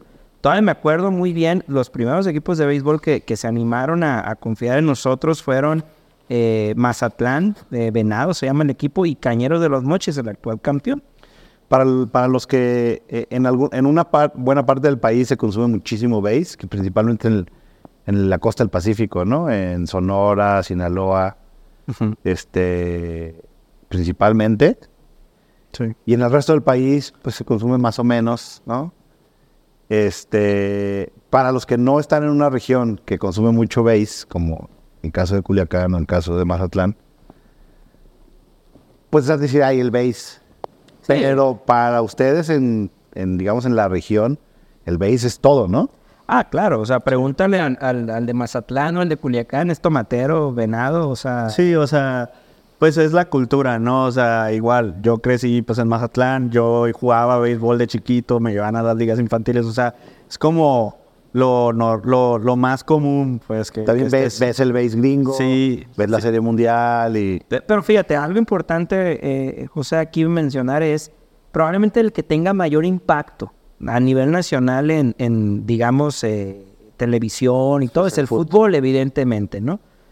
Pero cuando tú hablas con los clientes, o sea, no hay esas importancias, me refiero. O sea, para el cuate que vende béisbol en los cañones de los mochis, o el que vende básquetbol en cualquier equipo, o el que vende fútbol. En su deporte. Su deporte, su estadio, evidentemente va a ser lo más importante del planeta. O sea, él no te, no, te, va a estar hablando de es que tú le digas, no, es que pues el estadio Azteca y lo Güey, para mí mi auditorio o mi arena o mi obra de teatro así chiquita es lo más importante en mi vida probablemente en este momento. Entonces, no es un enfoque adecuado decirlo así de cuando llegas con el cliente, o sea, de, de oye, tenemos a las chivas y eso. No, o sea, para el de Cañeros era lo más importante. Y fuimos ahí a abrir, eh, ¿te acuerdas? A, Mazatlán y a Mochis, eh, los primeros de, de, béisbol. Y ese año tuvimos, que abrimos, tuvimos la fortuna de que Mochis llegó a la final, el equipo de béisbol. Y el ingeniero Vega, que con mucho cariño lo recordamos muchas veces, porque literalmente fue el primero que dijo, va, se las Confío en ti. confío en ustedes y este, y nomás busque un modelo de negocios más interesante, dice, porque se me hace que la gente no va a comprar en línea. O sea, ellos están acostumbrados a vender Sí, o sea, nuestro modelo de negocio era, pues, cargo por servicio en la venta en línea, ¿no? Pero él decía, pues, a ver cómo les va, porque aquí no se vende nada en línea, ¿no? no, una ciudad de 400 mil personas. Sí, pues, sí. sí, para empezar, ni siquiera tenían un sistema que se vendía en línea. Todo era en taquilla en efectivo, me imagino. Así en Excel. Sí, casi, casi. Pues, Entonces, pues hasta él mismo nos dijo, no, oye, pues a ver si les da el negocio, ¿no? Casi, casi. Pobres, pobres cuates les va a ir bien mal. Sí, digo, o sea, genuinamente sí, y este, y pero digo, llegó a la final, digo, ingeniero, pues es que no compran en línea porque nunca les ha dado la chance, pues, o sea, nunca han tenido la opción. Llegan a la final, empieza a hacer eso, la locura, toda la gente compra en línea y buenos reviews. O sea, del primer partido que vendieron ustedes a, a... A la final pasaron como tres, cuatro meses. ¿Cuánto, digamos, ya para la final, cuánto se vendía en línea? 100%. Es que, es que la esa fue, esa fue el tema, ¿no? O sea, ya cuando son partidos importantes es donde realmente se nota la valía, ¿no? De, de, lo que, de lo que podemos aportar. Y ahí, o sea, fue de que abrieron taquilla y dijeron, no, pues línea y taquilla abre al mismo tiempo, va, 11 de la mañana, ¿no? Abren y 11.05 ya no hay boletos. No hay boletos. Y, y, un filón en la taquilla y, la señora, ¿y ahora qué vendo? O sea, ¿qué hago? En el béisbol hay varios juegos, o sea, no, es un solo solo en la serie final, pues. Entonces recuerdo muy bien la llamada del ingeniero. Sale el juego uno a la venta, se vende en cinco minutos. Y me habla y, yo creo que estaba como cuando estábamos en YC, o sea, habla desconcertado y me dice, Walter, Walter, sí, sí, que que estoy, le digo, ¿ya se vendió todo? Sí, le confirmo, ya se vendió todo el estadio. Va a tener un lleno en el juego uno de la final, en el juego 2. Pero ya se vendió todo, sí. ¿Y ahora qué vendo? no, pues digo, no sé, ¿Qué, le digo a la pues, gente que tengo ¿Qué oportunidad de negocio hay? O sea, me dice, oye, pero es que la gente que llegue, o sea, ¿qué voy a hacer? Ingeniero, ya vendió todo. O sea, ya a lo mejor no le ha caído el 20 pues de que ya vendió todo, porque vender en todo en físico es un reto. O sea, tienes para un juego, si tienes que vender 20 mil boletos en una taquilla, los equipos estaban acostumbrados que muchas veces la final no se llenaba totalmente, o sea, podían ser un 90% Por el problema de las pues, filas. simplemente porque la gente no alcanzaba a llegar a la taquilla, pues. Entonces, el hecho de que él ya tenía, me dice, va a salir todo bien y todo. Sí, ingeniero, se me hace que no lo ha asimilado ya, ¿no? Y, ya no tuvo, no, no, se me hace que el siguiente juego sí mejor vamos a taquilla y no sé qué. Eso le duró como unos 20 minutos, ¿no? A los 20 minutos me volvió a hablar, ya, ya me cayó, dice. Ya vi su, su, su propuesta de valor Ojalá lleguemos hasta el juego 7 y los vendan todos en línea. Y sí, pues le encantó. Al siguiente año construyó laterales nuevos y todo. Hasta que no, pues al siguiente año pongo más butacas. Y... Sí, puso más butacas literalmente. Está súper bien, es lo que... claro, pues es lo que pues, queremos, aportar a su negocio, ¿no? O sea, al final el chiste es ganar todos, ¿no? Y si tienes más que vender, pues adelante. Este, está buenísimo eso porque Sí, la experiencia del, boleto físico es una pesadilla. Y en concreto en México, digo, sin tirarle tierra a nadie, pero Ticketmaster, que es la empresa dominante, que, es, que es, importante que, que, mucha gente no sabe que Ticketmaster es una subsidiaria de Ocesa y que a su vez Ocesa hoy día es una subsidiaria de Live Nation. Sí.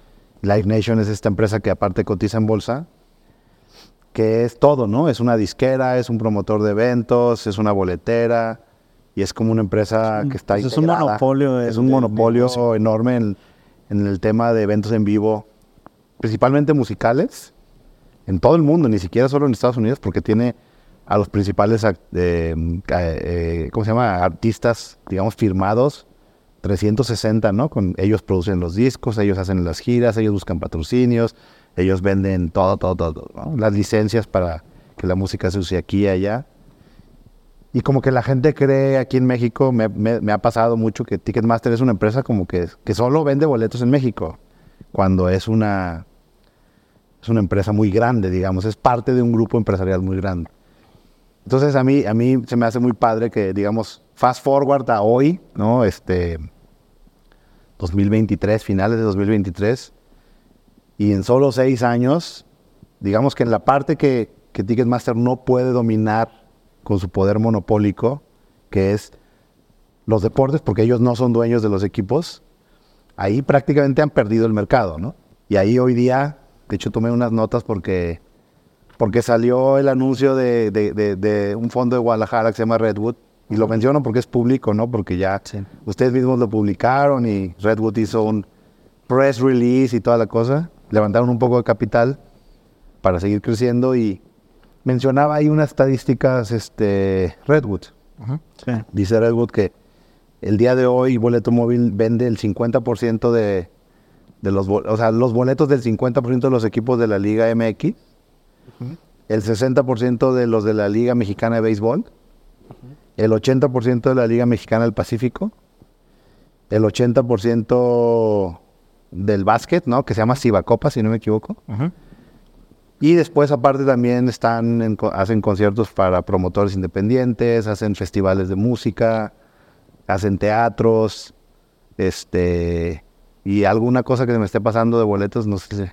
Pues todo lo que requiera una entrada, ¿no? Prácticamente, de repente hasta el cine hemos vendido, ¿no? El cine, exactamente. sí. Están en, sí, sí, me acuerdo que en la Feria del Libro, en la Feria del Libro. Las fiestas de octubre. De octubre. O sea, Boleto Móvil hoy día es una empresa de, tecnología que puede vender boletos para todo, para cualquier cosa. Sí. A mí me gusta presumir el caso de Boleto Móvil como... La gente suele pensar que es bien difícil transformar industrias o que es bien difícil competirle a los jugadores dominantes. No, y sí, es bien difícil. O sea, es bien difícil, y, pero la gente, más bien, más que bien difícil, la gente piensa que es imposible, ¿no? Que no se puede. Y después llegan casos como el de ustedes, que demuestran que sí se puede.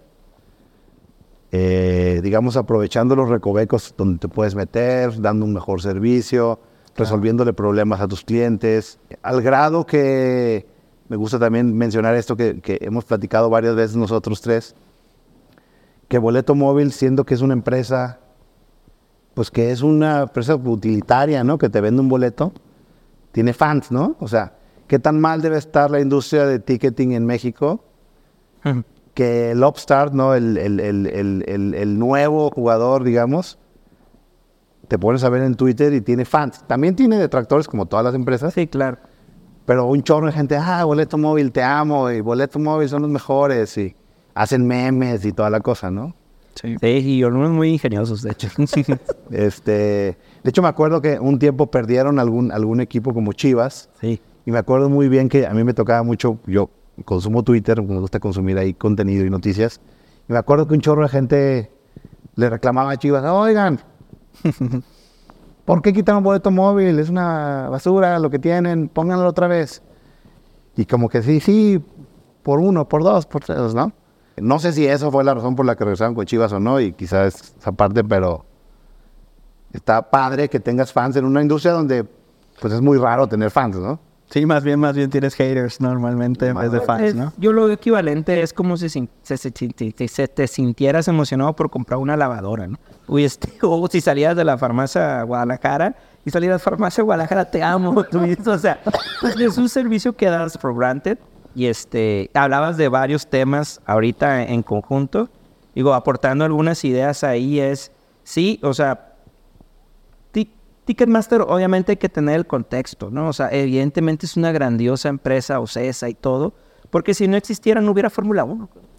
si no existiera. Ellos organizan los eh, eventos. claro. Y pues, también no, traen a los grandes artistas. Sí, sí, sí, sí. Ah, ok, se quedan tanto, pues entonces Dualipa nunca va a venir a México. O sea, así, así de, de- de claros, ¿no? Y han aportado un montón de cosas este, en, en la industria, ¿no? Hay que tomar en cuenta que ellos llevan décadas, ¿no? Y este, en esto. En ese sentido, lo que siempre le, le repito a, a- Rey y al que me encuentro es, si la industria del ticketing fuera como un juego, un videojuego, si fuera el Mario Bros., evidentemente hay un malo en la historia, o sea, hay- un, hay un. King Koopa, ¿no? Un Bowser, y en este caso, pues le toca hacer a ellos, ¿no? Y este, la Sí, porque empresa... eso es algo que yo no había mencionado, pero otra cosa aparte es que Ticketmaster es, pues yo creo que de ahorita, por en el contexto actual, 2023, es de las empresas más odiadas, diría yo, en México. Probablemente sí, probablemente sí, y este, eh, y es por eso, porque, porque ha habido casos muy sonados, ¿no? Eh, eh, en donde ha habido temas de, de ticketing. Entonces,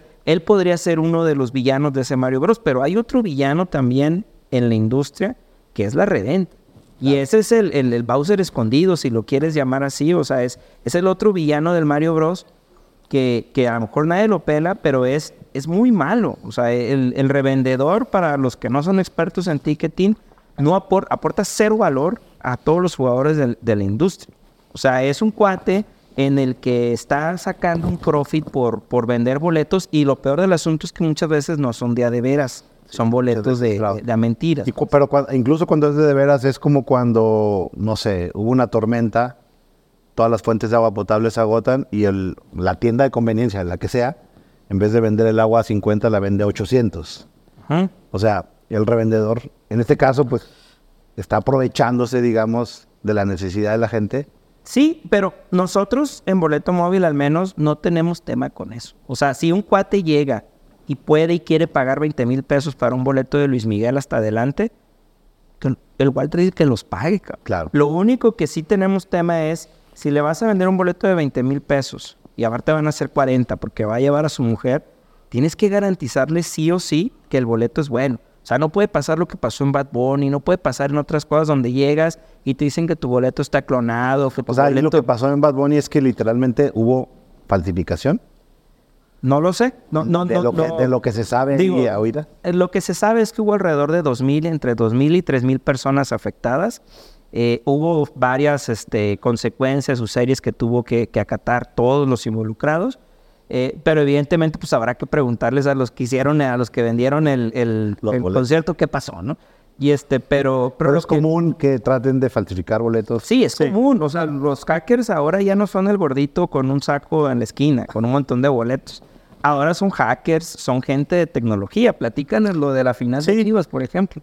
Sí, o sea, ya, ya así como ha avanzado pues la tecnología por nuestra parte de hacer un mejor servicio y demás, también te encuentras con otro tipo de villanos, ¿no? Que son el, el- estos hackers ya, o sea, organizaciones literal de revendedores que pues son técnicos, pues que hacen bots para las páginas, que hacen bots con los APIs y que lo que quieren es acaparar los boletos en el, en el mercado primario para después esos revenderlos ellos a pues, precios eh, mucho más altos, ¿no?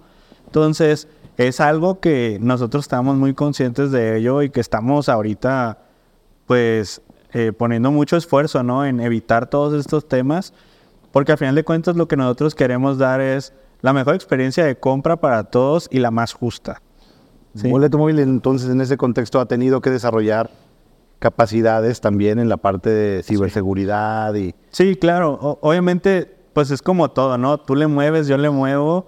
Y así es una El- batalla constante con, los, con, los, con los revendedores o hackers que quieren aprovecharse del sistema y luego tú lo detectas y luego lo, lo mitigas y luego intentan por otro lado y estás... Es una pelea, ¿no? Y es un estar monitoreando, implementando nuevas eh, cuestiones de seguridad, de ciberseguridad, de etcétera, etcétera, ¿no? Entonces, sí eso nos obliga también a hacer la plataforma más robusta, pero creo que al final de cuentas es poder ofrecer esa, esa manera más justa de comprar los boletos, ¿no? O sea, si va a haber una venta que todo el mundo quiere ir, pues se van a meter y los que alcanzaron, alcanzaron y ni modo. Claro. Pero pues, porque el aforo es limitado, no le puedes dar boleto a todo el mundo. Claro. Y siempre va a haber gente que está que está, que no está conforme porque no alcanzó boleto y todo eso. Pero pues nosotros sabemos que es imposible, ¿no? Entonces, lo importante es que si hay 10 boletos, esos 10 boletos se vendan de la manera más justa y a las personas eh, lo más, digamos que lo más distribuido posible, ¿no? Para no acaparar el mercado. No, y, que el, el, que compre en un mercado secundario tenga la garantía de que compró un boleto bueno. Claro. Y eso no lo puedes garantizar con códigos QR fijos en un boleto o con boletos físicos, o sea, porque los hackers ya hacen boletos igualitos. O sea, eso no, no es tema. Entonces, por eso hicimos lo del código dinámico recientemente, que llevamos ya todo el año eh, haciendo que los equipos se acostumbren, acostumbren al fanático, en el que el código, como sabes, cambia, sí. como un token bancario. Un token bancario, exactamente. Cambia cada 30 segundos, el boleto es un boleto vivo, y entonces ahí se la complicas un poco más o bastante más. Y aparte, ¿funcionas en internet? Funcionas en internet. Y, y, además, si tú quieres revender el boleto porque te vas a ir al bautizo de tu sobrino, puedes meterte a boleto móvil y puedes revender ese boleto en el mercado secundario, pero con las reglas que marcó el club o el organizador del evento, con precios tope, con límite de veces que se pueden revender. precios tope. Entonces, eso, eso realmente le da un valor, pero a los que están creando el, evento, ¿sabes? No, no a externos que solamente llegan a complicar con, con boletos. Si tú ya sabes que tú al de Taylor Swift vas a sentar con un boleto dinámico que está vivo y si luego llega en la esquina alguien que te quiere vender un, pedazo de papel, pues no vas a, o sea, ya sabes, no, ¿sabes qué? Pues no, güey, o sea, e, esto es un boleto que tiene esta cierta, cierta seguridad, ¿no? Y, este, y es el tema de que a final de cuentas el mercado, lo que hablamos al principio, José, oferta y demanda.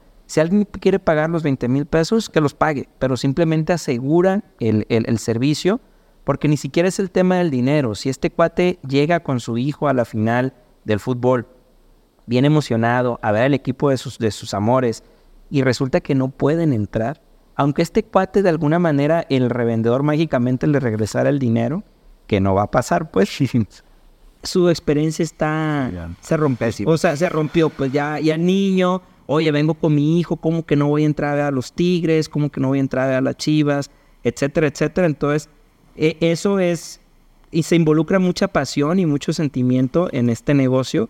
Y es por eso que creo que sí es importante hacer estas tecnologías en, en, algo tan sencillo como el ticketing, ¿no? Porque luego la gente si no le sale bien, habrá quien se retire amablemente y habrá muchos que no se van a retirar amablemente, ¿no? Esto ya pasó en la Champions, o actos de violencia, ah, sí, en la Champions que rompieron las puertas y... El, o sea, habrá, nunca se había visto eso. Cuando fue el Real Madrid-Liverpool en Francia, en París, hubo este problema con también 4.000, 5.000 personas.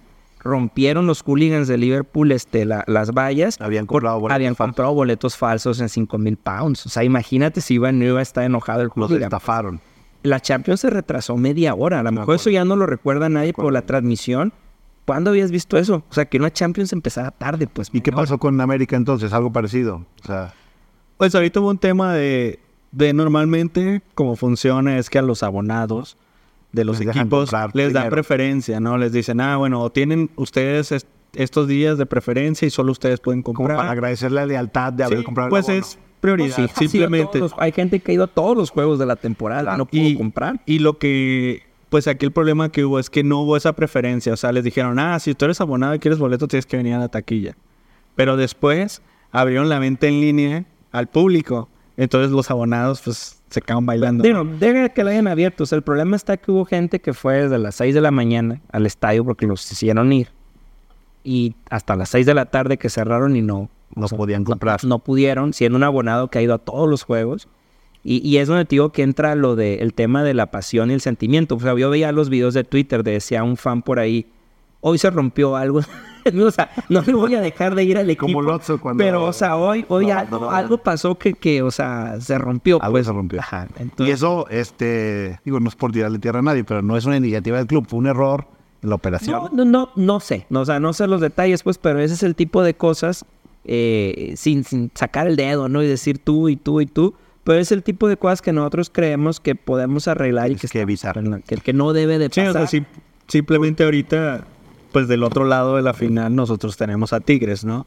Y Tigres es un estadio que es todo abonado. Con ellos es diferente porque les dicen, ah, abonados les damos hoy y mañana para que activen sus plásticos. Ellos lo que hacen es meten su plástico en el sistema le dan pagar y listo.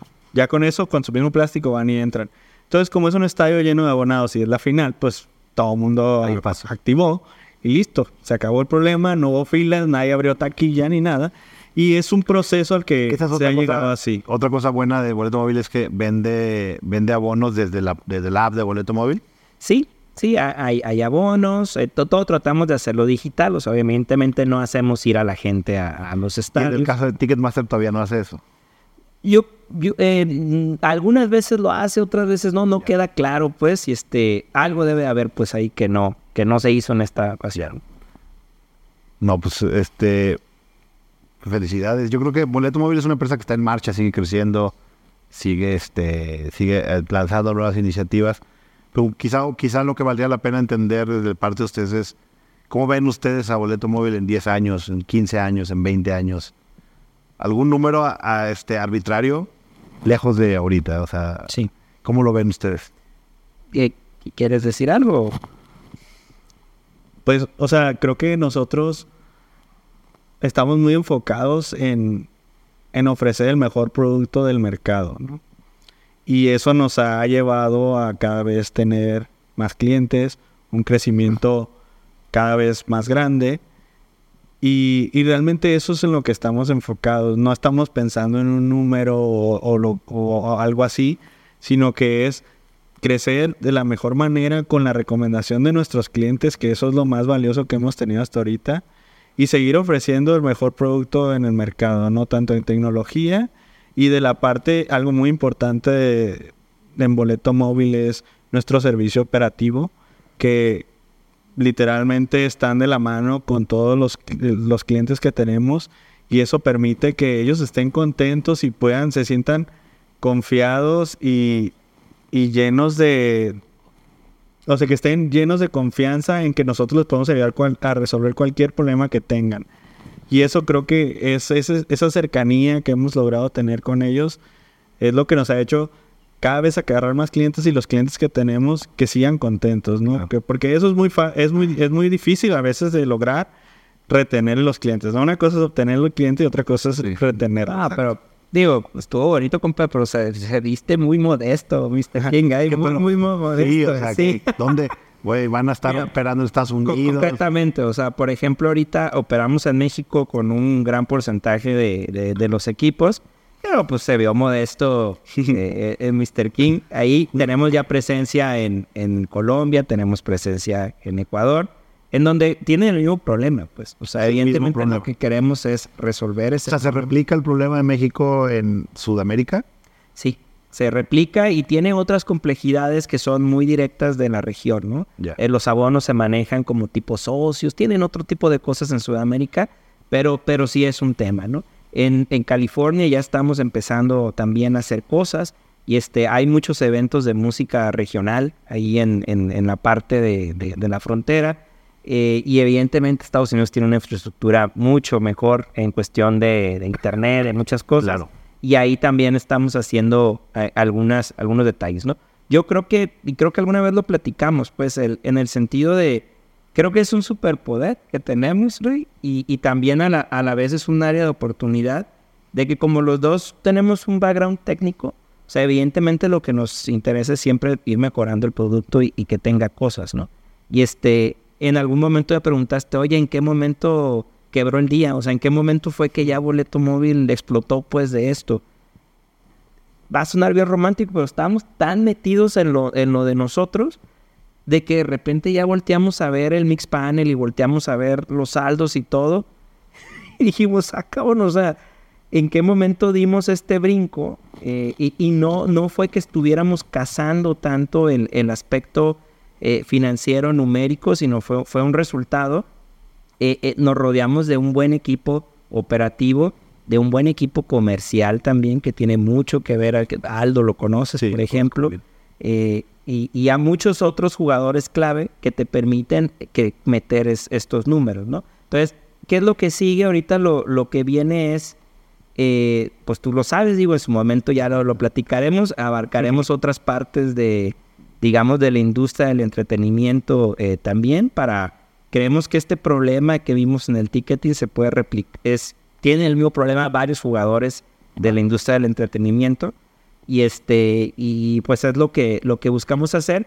Y ahora sí ya también con un, punto de vista mucho más comercial porque ya estamos en otra etapa de la empresa, donde ya, ya estás viendo también y tienes responsabilidades con fondos como, como Redwood, donde evidentemente confiaron en nosotros y algunos otros, pues para alcanzar ciertas métricas eh, y ya con el background técnico completamente, pero evidentemente apuntando ya a metas comerciales. Si nos enfocamos, ahorita nada, estoy acordando ya, y con estas dos cosas termino, pero si siquiera hablamos, se me fue a hablar de que de una cosa, una historia bien interesante de cuando pues Boleto Móvil casi se muere en el COVID. Sí, claro. O sea, no, no brincamos, no le echamos larga, pues, pero... en el COVID, digo, igual ya no vamos a poder profundizar porque el tiempo se acaba, pero en el COVID estuvieron a punto de morir. O sea, tuvimos varias pláticas en ese tiempo donde ya, o sea, estuvieron a qué días, semanas quizá de... Sí, digo, ya no lo platicamos, pero ¿cuántos side projects? O sea, yo creo que nos aventamos como tres, cuatro side projects mientras bolet. Es que, ¿sabes pues qué pasaba, José? Había gente bien inteligente, o sea, bien lista, y, y eso también da mucho contexto a todo el mundo, ¿no? Nadie sabe lo que va a pasar y nadie tiene la verdad absoluta, José.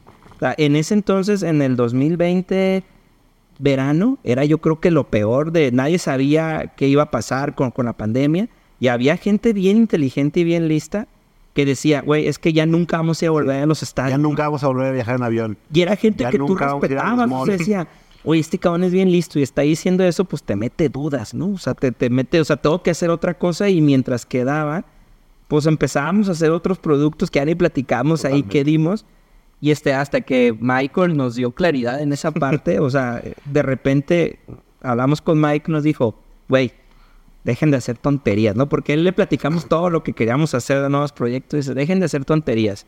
Ya, ya van a sacar la, ya sacó Pfizer la vacuna, güey. Va a llegar aquí a Estados Unidos. Ya sé que en México no va a llegar igual que Estados Unidos, me dice Michael, pero va a llegar. Entonces ya, enfóquense en que cuando vuelva toda la raza va a querer ir a los estadios y a los conciertos. Y justo pasó eso, lo que dijo. Sí. Y una cosa más que me gustaría preguntarles, que trato de hacer la pregunta a todos es, ya ustedes obviamente llevan un chorro de años, eh, digamos, siendo ejecutivos de empresa, con un negocio propio que es el de SmartPlace de desarrollo de software, ya con Boleto Móvil como una empresa de alto crecimiento y de alto, digamos, de alto valor. Si, con todo lo que ya saben hoy, de todo lo que o sea, muchas de las cosas que aprenden, obviamente, son a, base de darse catorrazos, ¿no? Sí. Si, pues, si te vieras a ti mismo, al Walter de los 17 años otra vez, o de los 18 años, o tú a Roberto de los 18 años, y se pudieran recomendar algo, ¿qué se recomendarían? Ok. Bueno, yo creo que eso es muy específico, pues, de cada quien. Yo al Walter, en mi caso, yo empecé tarde, cabrón. O sea, a lo mejor dices... Hubiera empezado bien allá. un doctorado antes de los 30 años, pues. Sí, y este, pero digamos en el mundo... del doctorado? No, o sea, pero pude haberlo combinado. Ya, Pude haberlo combinado mucho más. Si hubiera tenido esa semillita de YC y todo, al mismo tiempo con el doctorado en Cambridge... Hubieras hecho lodo. O sea, que él hubiera no existe, ¿no? O sea, pero, pero ese, ese, digamos, toma en cuenta que yo, si lo quieres ver así, empecé tarde en el mundo del emprendimiento. Yo a los 32 años fue cuando me salí de, la empresa. No, pero ahí te, te, contradigo un poco porque lo que dicen las estadísticas en Estados Unidos, ya es que hay un chorro de universidades que estudian el emprendimiento, es que la edad promedio de cuando inicia un founder es alrededor de 35, 40 años. Ya. Entonces no digo, pero, el sentimiento que tienes. Sentimiento, o sea, a mí me hubiera gustado hacer esos experimentos de Smart Place a los 24, o sea. ¿Y tú, Roberto? Pues yo fíjate que precisamente... Tú, tú estás muy chavo, pero tienes un chorro de experiencia. Sí, o sea, precisamente eso sería como un consejo o, recomendación. lo que va a hacer este cabrón. o sea, el tomar cada riesgo que se te pone enfrente, o sea, tomarlo, o sea, darte ese... ese Animarte, digamos. Ese, ese atrevimiento de, de hacerlo y tal vez fallar o no. A mí afortunadamente me ha ido muy bien, nos ha ido muy bien en los proyectos que hemos emprendido. Pero creo que cuando eres más joven, eh, tienes más esa capacidad de, arriesgarte y no pierdes nada. O sea, a lo mejor no tienes nada y pues si, pierdes, pues no pasa nada, de punto. Entonces, yo siempre me mantuve con la, con la idea en mi cabeza de que, ok, lo voy a intentar. si no, si no funciona, yo sé que tengo, soy una persona talentosa e inteligente y que el día de mañana puedo ir a pedir un trabajo a la empresa, a cualquier empresa. En el peor de los casos vas a conseguir trabajo. Sí, exacto. Entonces digo, yo sentía que creía mucho en mi capacidad. Pues. Entonces decía, si intento algo y no funciona, puedo regresar en cualquier momento a la industria, ¿no? Entonces eso para mí fue, si lo quieres ver como... Tu salvavidas. Mi salvavidas de decir, o sea, no tengo nada que perder, o sea, no más tiempo, pero pues estoy muy chavo, ¿no? Entonces es lo, mejor que puedo hacer en este Oye, pues, Les agradezco muchísimo haber venido, la verdad yo estoy muy contento y, muy emocionado de ser parte de su, de su historia. Este, les agradezco por darme el tiempo de estar aquí. Este, ojalá en el futuro, en unos años, nos podamos volver a juntar y, podamos hablar de todos los avances que han tenido. Este, les agradezco muchísimo y les deseo toda la suerte del mundo en lo que viene, que yo sé que les va a ir bien porque son unos fregones. Muchas gracias. por todo. No, gracias a ti, José. Y este, yo creo que así como le decía aquí a mi compadre que era modesto hace rato, también tú eres muy modesto muchas veces, o sea, a lo mejor habría una vez que hacer el, programa, pero en, el José, o sea, que viera cuántas veces la gente le hace, que yo sé que no lo haces por eso, pues para que la gente sepa, pero tú le has echado la mano a muchas empresas en muchos momentos difíciles porque lo mejor es platicar ahorita, cuando todo está tan ¿no? Pero en su momento se lo echaste a boleto móvil y se lo has echado a N, yo creo. Pues sí, trato de hacer las cosas bien, pero bueno, muchísimas gracias. ¿eh? Si te gustó este episodio, ponle 5 estrellas, suscríbete y compártelo.